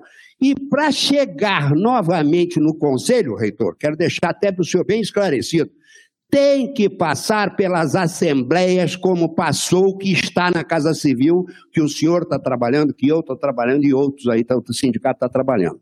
Então não adianta vir a se alvorar a ser pai dessa criança, porque a pai dessa criança foram os conselheiros e esse conselho que construiu aquilo. Não adianta o que se vê aqui, uma academia bonita, se o, se o técnico não tem um plano de cargos decente. Nosso plano é complexo? É. Por isso que tem, sempre tem que fazer é, reformulações, porque a universidade ainda não aprendeu a conviver com a evolução profissional dos últimos 30 anos. Haja vista a história dos motoristas. Motorista, 30 anos atrás, a gente perguntava ali que se ele queria ser motorista de ambulância. Hoje, até para contrato, ele precisa quatro especializações para entrar na universidade. Então, esses, esses paralelos que existem aí não serão acolhidos pelo sindicato e não serão também recepcionados por esse conselho. O ano eleitoral é assim mesmo, já estou acostumado, já vi esse filme. Obrigado. Obrigado, conselheiro. Só para esclarecer, primeiro que essa reitoria só conversa com as entidades e ela sempre recebeu e receberá tanto do Sintopérgio quanto das do ERG, se solicitarem audiências com o reitor. É, também que o conselheiro foi justamente por uma mensagem de grupo do WhatsApp, me parece desse grupo, que eu soube dessa ideia de retornar com o, o plano para modificar. E aí eu conversei com o conselheiro Celso e ele falou com muita, muita presteza que o que deveria ser feito é emenda parlamentar, se for o caso, quando isso chegar lá na, na Assembleia. Né? Então, exatamente. É, conselheiro Egberto.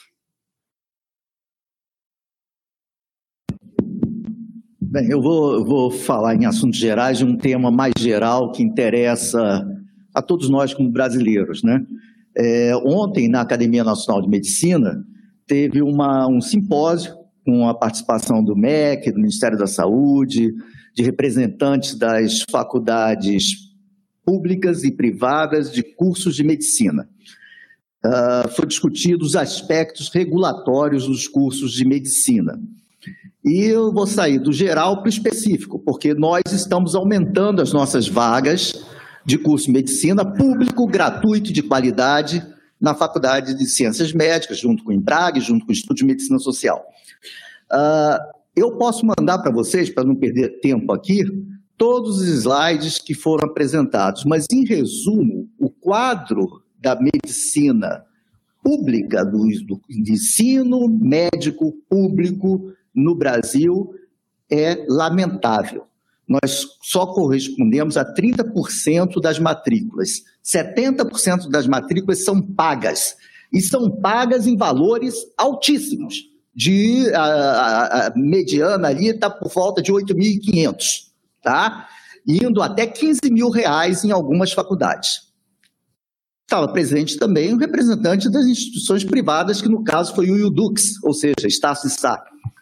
Uh, mesmo a Estácio de Sá concorda que a avaliação que é feita sobre os cursos médicos é precária, ela é insuficiente Quer dizer, os alunos não são avaliados durante o curso e a avaliação é terminal, ou seja, todo mundo se forma em medicina, nenhum curso é fechado. Nenhum curso foi fechado durante todos os 20 anos que, que essa avaliação funciona. Tá? Então, o, o, foi bastante boa, eu acho que houve uma certa concordância, isso nos afeta diretamente. Quando a Denise colocou aí que nós precisamos ter o atendimento, a Denise, eu fui procurado por um colega da Odonto, né, que entrou, que não consegue atendimento no, no Pedro Ernesto. E não sabe os caminhos para. Né? Não é por culpa do Pedro Ernesto, mas é por culpa que o nosso sistema de saúde, tanto privado quanto público, é ruim ele não consegue atender todo mundo e todos vocês sentem isso, né? Eu sou médico também, então estou fazendo um meia-culpa aqui. Então, esse é o geral. Do específico, o Celso Peroni agora me lembrou aqui, viu, Rodrigo? Está é, tá marcada uma reunião para a próxima quarta-feira da nossa Comissão de Planejamento e Desenvolvimento aqui do Consum, para a gente, com o Marcelo da Diplan, ver o que foi aprovado pela LERJ do orçamento e as questões de prioridade. Agora, aqui, só para finalizar, eu acho que o Geraldo seria uma boa pessoa para a gente chamar também para essa reunião, para junto com o Marcelo a gente ver prioridades e execução. Tá? Então, é basicamente isso. Obrigado. É, a sua fala foi muito importante porque ela ressalta a importância social da abertura do novo curso de medicina da UERJ em Cabo Frio. É, conselheiro Pablo,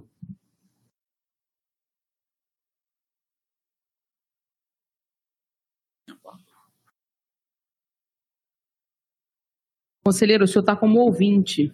Tem que clicar no fone e aí habilitar o microfone. Agora o senhor ativa o microfone, por favor. Isso, agora clica no microfone. Pronto. Pronto. Uh, inicialmente, quero é, cumprimentar a todos os presentes e os que nos assistem. E a minha, a meu pedido de inscrição teria inicialmente apenas um objetivo, mas eu quero passar só por um, detalhe que falou o professor é, o Magnífico Leitor. É, as denúncias e a cobrança de resultados, a questão de questionar sobre o processo, é, da minha parte, não é apressar, mas é dar respostas efetivas aos vários ataques que a universidade e os servidores vêm sofrendo e principalmente para proteger os, os projetos que são legítimos e identificar os que participaram de projetos ilegítimos.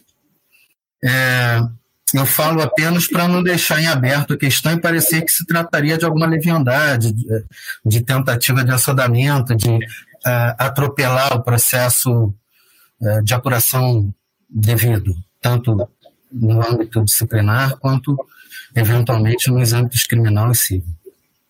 Agora, o que eu gostaria de, de tratar desde o início é, é a respeito do plano de cargos e dos auxílios. Eu, eu até peço desculpa por estar agindo de forma reiterada na cobrança dos assuntos do auxílio do plano, correndo o risco de, de, de me tornar monotemático, e eu também não gostaria de ser visto como alguém numa feira fazendo compras ou pedindo favores. Eu represento a categoria dos técnicos, juntamente com vários colegas da altíssima competência e que merecem respeito e reconhecimento. E essa é a principal cobrança que eu tenho recebido, embora não seja a única. Daí a minha insistência no tema, uma vez que estivemos nas duas últimas reuniões na reitoria e lá ouvimos que não havia até então perspectiva concreta sobre os auxílios. É, mas no início da reunião de hoje, é, o magnífico reitor mencionou um, uh, uma, uma expectativa nova a respeito de tratativas jurídicas que pudessem dar, é, enfim, andamento aos auxílios e, e, ao plano. Eu, eu não sei se eu entendi bem que seria em relação aos auxílios ou somente em relação ao plano. Eu gostaria, por gentileza, que Vossa Magnificência se, se pudesse dar, dar, um panorama a respeito disso, só para a gente entender em que momento nós estamos e como está o andamento do plano. É, é, quão, quão próximo nós estamos, quão próximos nós estamos da Assembleia Legislativa, quão próximos nós estamos de poder discutir isso é, na LERJ. É, só para finalizar, eu gostaria de colocar aqui que eu concordo com, com o Gaúcho e, se não me engano, com o Celso, no que disseram que o plano deve retornar ao Conselho. Também concordo com isso, uma vez que a gente pode discutir eventuais demandas lá na Assembleia, na, na discussão legislativa, e, e, e, a, e o retorno dele para o Conselho significaria um evidente atraso, um evidente atraso na, na tramitação. Então, magnífico, muito obrigado, muito obrigado a todos, e se puder dar esse panorama, eu agradeço demais. É, o, o, conselheiro, assim, em primeiro lugar, eu quero dizer que em questão às, às apurações, elas estão andando. É, o senhor falou um negócio que eu desconheço, planos, como é que é? Planos, projetos indevidos, isso eu não, não tenho. Eu tenho, o que a gente tem é alguns relatos que saíram na empresa questionando a atuação de pessoas dentro dos projetos. Isso, isso. Isso, isso. Está tudo sendo apurado, como eu falei. É, é legítimo, legítimo. Uma eu sessão... participar na próxima, reitor. Isso. Então, vamos ter uma sessão específica para a gente debater isso aqui como sim, tema único, né? Uhum. É, quanto ao, ao plano de cargos, o plano de cargos está na Casa Civil e a gente acredita que brevemente será encaminhado para a LERJ, eu não tenho como te informar a data. Eu tenho que te dizer que, pelas perspectivas políticas que a gente está avaliando, ele deve ser encaminhado para a LERJ. Quanto aos auxílios, a, ele até hoje está sendo impedido pela Comissão de Regulação Fiscal. Uhum. Só que mudou o governo. Então, a gente entende que com essa mudança do governo, as coisas podem tomar outro caminho. Além disso, a gente está estudando outros caminhos jurídicos para ver se a gente consegue fazer a implantação desses auxílios. Mas eu ainda não tenho resposta nesse momento. Ah, tá. Não, desculpe, é, Excelência, só porque na última reunião que nós tivemos na reitoria, é, o panorama era mais ou menos esse que Vossa Excelência passou agora. Mas é, no início da sessão de hoje eu tive a impressão de que o senhor tinha alguma nova informação, alguma nova perspectiva. Estou enganado? Sim, é, é, exatamente o que eu falei aqui. Tá? Tá bem, então. Obrigado. Obrigado. Conselheiro André.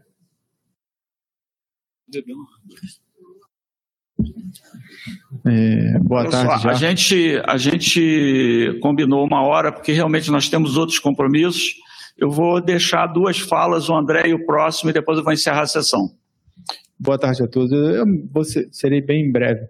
É, eu acho magnífico, e a todos os conselheiros que estão aqui, a gente tem que ter um pouco de cuidado. A gente está num ano eleitoral dentro da universidade e eu, eu, costumo fazer isso comigo mesmo. A gente tem uma tendência sempre rotular. Você é do grupo X, você é do grupo Y, a sua atitude é porque você está apoiando fulano, está participando eu quero dizer o seguinte: eu estou aqui, eu não tenho função gratificada, eu não tenho um carro comissionado, eu não faço grupo sindicato paralelo, eu não estou apoiando o lado A, não estou apoiando o lado B. Eu estou aqui para lutar pelos que votaram em mim, pelas causas que eu acredito.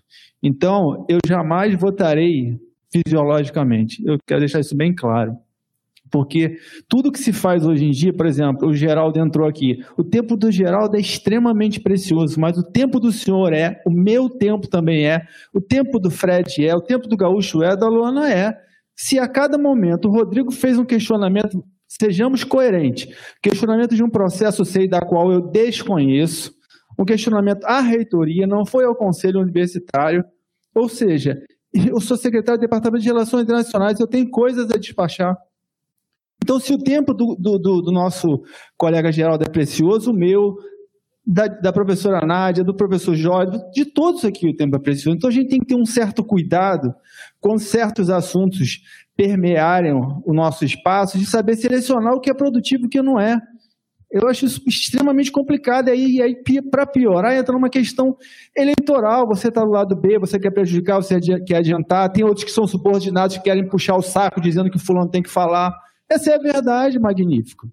Sabe? Eu, então eu tenho uma liberdade muito grande de abrir a minha boca, que eu não sou preso com ninguém. Eu sou preso com a minha consciência, única e exclusivamente. Mas chegando aqui, onde eu gostaria de chegar, quando eu coloquei Magnífico, que eu não participei, embora estivesse sido indicado pelo nosso amigo e, e parceiro Fábio no processo de escolha do prêmio Anísio Teixeira, em momento algum eu participei das reuniões Isso não significa que eu esteja deslegitimizando o processo, que eu esteja de alguma forma inviabilizando o processo ou criticando. Isso acontece. E eu não sou ninguém tão importante assim que tenha feito falta na escolha dos colegas. Então, só quero deixar isso bem claro, que talvez a superintendente não tenha entendido bem, não há nenhuma crítica ao trabalho dela, ao trabalho do senhor, ao trabalho de ninguém. É simplesmente para, embora meu nome esteja no processo, eu, André, quero deixar consignado em ata que eu não participei do processo. Somente isso, não há crítica a ninguém. Isso acontece. Obrigado, conselheiro. Eu só queria colocar que não, eu achei que o tema do Haroldinho é um tema extremamente relevante, porque foi o primeiro prédio, é, o símbolo da favela do Esqueleto, um prédio que está aqui desde o início da universidade, que nunca foi reformado e pela primeira vez está sendo. Então, eu acho que esse tema é histórico, é importante sim, e ele será todo reformado. É, conselheira Nádia. Então, pode falar. Tudo bem, conselheiro. É, só para complementar a fala do, do conselheiro André, é que a participação minha, né, do, do conselheiro Fábio, termina na indicação, tá? Não compete ao conselheiro convocar para a reunião ou desconvocar. Só para deixar claro isso. Conselheira Nádia, olha só, só um minutinho. Como só faltam duas pessoas, eu vou dar a palavra a esses dois, a gente segura um pouquinho, tá? E a gente completa a lista. Conselheira Nádia. É, são dois pontos bastante rápidos. Eu gostaria de saber, parece que estamos com um problema novamente na CND. E isso, para a nossa área, é muito importante. Eu queria saber do reitor se realmente estamos de novo com um problema na CND. E a outra coisa, magnífico reitor, é que a gente pudesse ter acesso aos relatos antes dos conselhos. Eu acho que isso é muito importante. Então, esse relato mesmo de hoje, a gente não tinha acesso. E aí eu queria é, os conselheiros, as comissões, porque senão fica muito difícil acompanhar na hora sem um relato prévio. É, eu faço das palavras da professora Nádia minha. Conselheiros, por favor, façam seus relatos antes das reuniões para que a gente possa entregar previamente. É, porque se o relato chega no dia da reunião, realmente fica difícil faz, entregar é, previamente para os conselheiros. Concordo plenamente. Quanto à CND, eu não estou sabendo disso, eu vou pegar a informação e, se chegar a tempo, eu aviso. É, conselheiro Fred. É, boa tarde agora, né, a todas e todos. Eu ia, fa ia fazer a fala é, me referindo realmente àquilo que o conselheiro Luan tinha falado anteriormente, né, sobre essa questão da acessibilidade, que as obras têm começado e têm andado no FFP. E eu acho que isso é uma obra muito importante, é, é uma demanda antiga da unidade, né? Eu, quando entrei na UERJ, entrei na FFP, aliás, eu conheço a FFP desde que eu me entendo por gente, porque eu morava do lado da FFP, né? Sempre morei do lado até meus 31 anos, fiquei morando ali muito perto, né? então sempre convivi com a Faculdade de Formação de Professores, então ela sempre faz parte aí da, das minhas lembranças desde sempre. Então acho que a gente tem que é, dizer, parabenizar sim pelas essas grandes, pela pequena grande conquista, né, que é da obra da, da acessibilidade, mas dizer que a gente tem uma série de outras pautas e demandas que precisam ser atendidas. Mas, antes de tudo, eu gostaria é, de parabenizar também a direção da Faculdade de Formação de Professores, na pessoa da professora Ana Santiago e na, na pessoa da professora Marisa, que sempre foram muito atuantes né, e sempre tiveram é, uma função muito democrática dentro da unidade. Né? O conselho departamental lá é um conselho que é democrático, que a gente discute tudo isso. Então, sempre que eu participei do CD, né, todas essas discussões, acessibilidade, é, restaurante universitário e todas as outras demandas, a gente sempre discutia ali no conselho e a direção, sempre tudo aquilo que era pautado, a direção sempre foi de correr atrás. Então, assim, eu acho que a gente tem que é, dar os parabéns também aí à direção, como também a todo né, o corpo ali da, da, da unidade, né? Toda, é, todas as categorias, sejam técnicos, estudantes e docentes, que sempre é, se, se inclinaram de buscar né, as melhorias pra, para o campus de São Gonçalo. Então, eu queria dizer é, sobre que é uma conquista, parabenizar tudo né, a comunidade acadêmica ali da UFFP, em especial aí a, a direção, me dizer que a gente ainda tem muita coisa para ser conquistada. Né? Por exemplo, a gente está lá com a cantina que está fechada, já está mais de um ano, né, a cantina fechada, então o aluno não tem onde comer, né, fazer um lanche, tem que ir para fora da unidade, estamos com uma cantina fechada, a gente tem a ausência lá do restaurante universitário, sendo que o projeto do restaurante universitário do campus de São Gonçalo, na FFP, já foi aprovado, já tem um tempo, e até o momento ainda não se foi posto para licitação. Então, tu, tudo isso ainda são é, demandas que a gente precisa avançar para que nesses 50 anos né, que a FFP completa, né, em julho, né, porque ela foi inaugurada, salvo engano, em 25 de julho de 73, então em julho estaremos completando 50 anos da Faculdade de Formação de Professores, então a gente espera que nesses 50 anos a gente tenha a, ainda mais avanços para essa unidade que é de extremamente de, de extrema importância, não só para a UERJ, como também é, para todos os moradores de São Gonçalo e, e adjacências. E também se ressaltar aqui que eu estava me esquecendo da questão do terreno, né, que foi comprado, então também isso foi uma conquista que era uma demanda antiga e agora a gente espera que é, esse, esse, esse terreno venha gerar frutos é, posteriormente, no futuro, quando a gente tiver aí condições de poder ali criar talvez aí o, o o RU ou a ampliação, né, inclusive da própria unidade. Deixo aí minha fala, agradeço a todos os conselheiros e conselheiras, obrigado. Obrigado, conselheiro Fred. É, conselheira Ana Karina, por favor. Boa tarde. Bom, eu queria primeiro agradecer a Ludmila por ter ido lá defender é, a, minha, a minha fala, porque eu tinha me inscrito, a, a inscrição pulou, foi para o fim, e eu dizia, tem importância, vai para o fim, o único risco é o reitor cortar a fala. Quando o reitor falou em dois e depois corta, só faltava mesmo eu, e eu vi que a Ludmila foi lá e Bom, é, eu queria ia, ia, falar sobre uma questão que vai ficar para o fim, queria pegar um pouco do, do gancho do que trouxe o Egberto em relação ao curso de medicina, não é? é e a gente é, volta a ter uma questão de planejamento global da universidade. Né? O cenário brasileiro é de as, as universidades públicas responderem por apenas 24,2% de todas as matrículas no ensino superior. No último período, houve um aumento no número de matriculados, notadamente no ensino à distância, o que é uma lástima, mas a gente tem um enorme espaço que precisa ser disputado e precisa ser ocupado pela universidade pública no Brasil. Né? É, agora, isso demanda da gente muito planejamento e muita ação política, porque é disputa por recursos públicos para a ação pública. E é recapturar recursos públicos que têm sido destinados a iniciativas privadas de todos os tipos e muita coisa de qualidade muito duvidosa. E aí eu acho que tem uma aliança a ser feita com os bons cursos né, de medicina, inclusive em relação ao tema da avaliação dos cursos de medicina. Eu estou nesse momento conselheira do Conselho Estadual de Educação e isto tem entrado em discussão, Lincoln também está lá e sabe que a gente tem lá uma disputa a ser feita com o setor privado, que colocou lá um conselheiro para fazer diretamente a disputa com a UERJ contra o curso de Cabo Frio.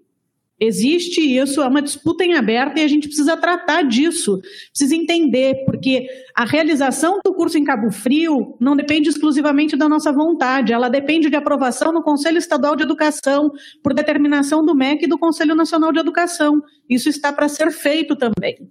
Mas a disputa política a ser feita lá, porque há interesses muito poderosos nesta disputa que eu acho que se expressa mais radicalmente na medicina, porque são estes cursos que chegam a custar 15 mil reais, do que entre os cursos das ciências humanas ou mesmo de áreas tecnológicas que são menos custosas, menos dispendiosas.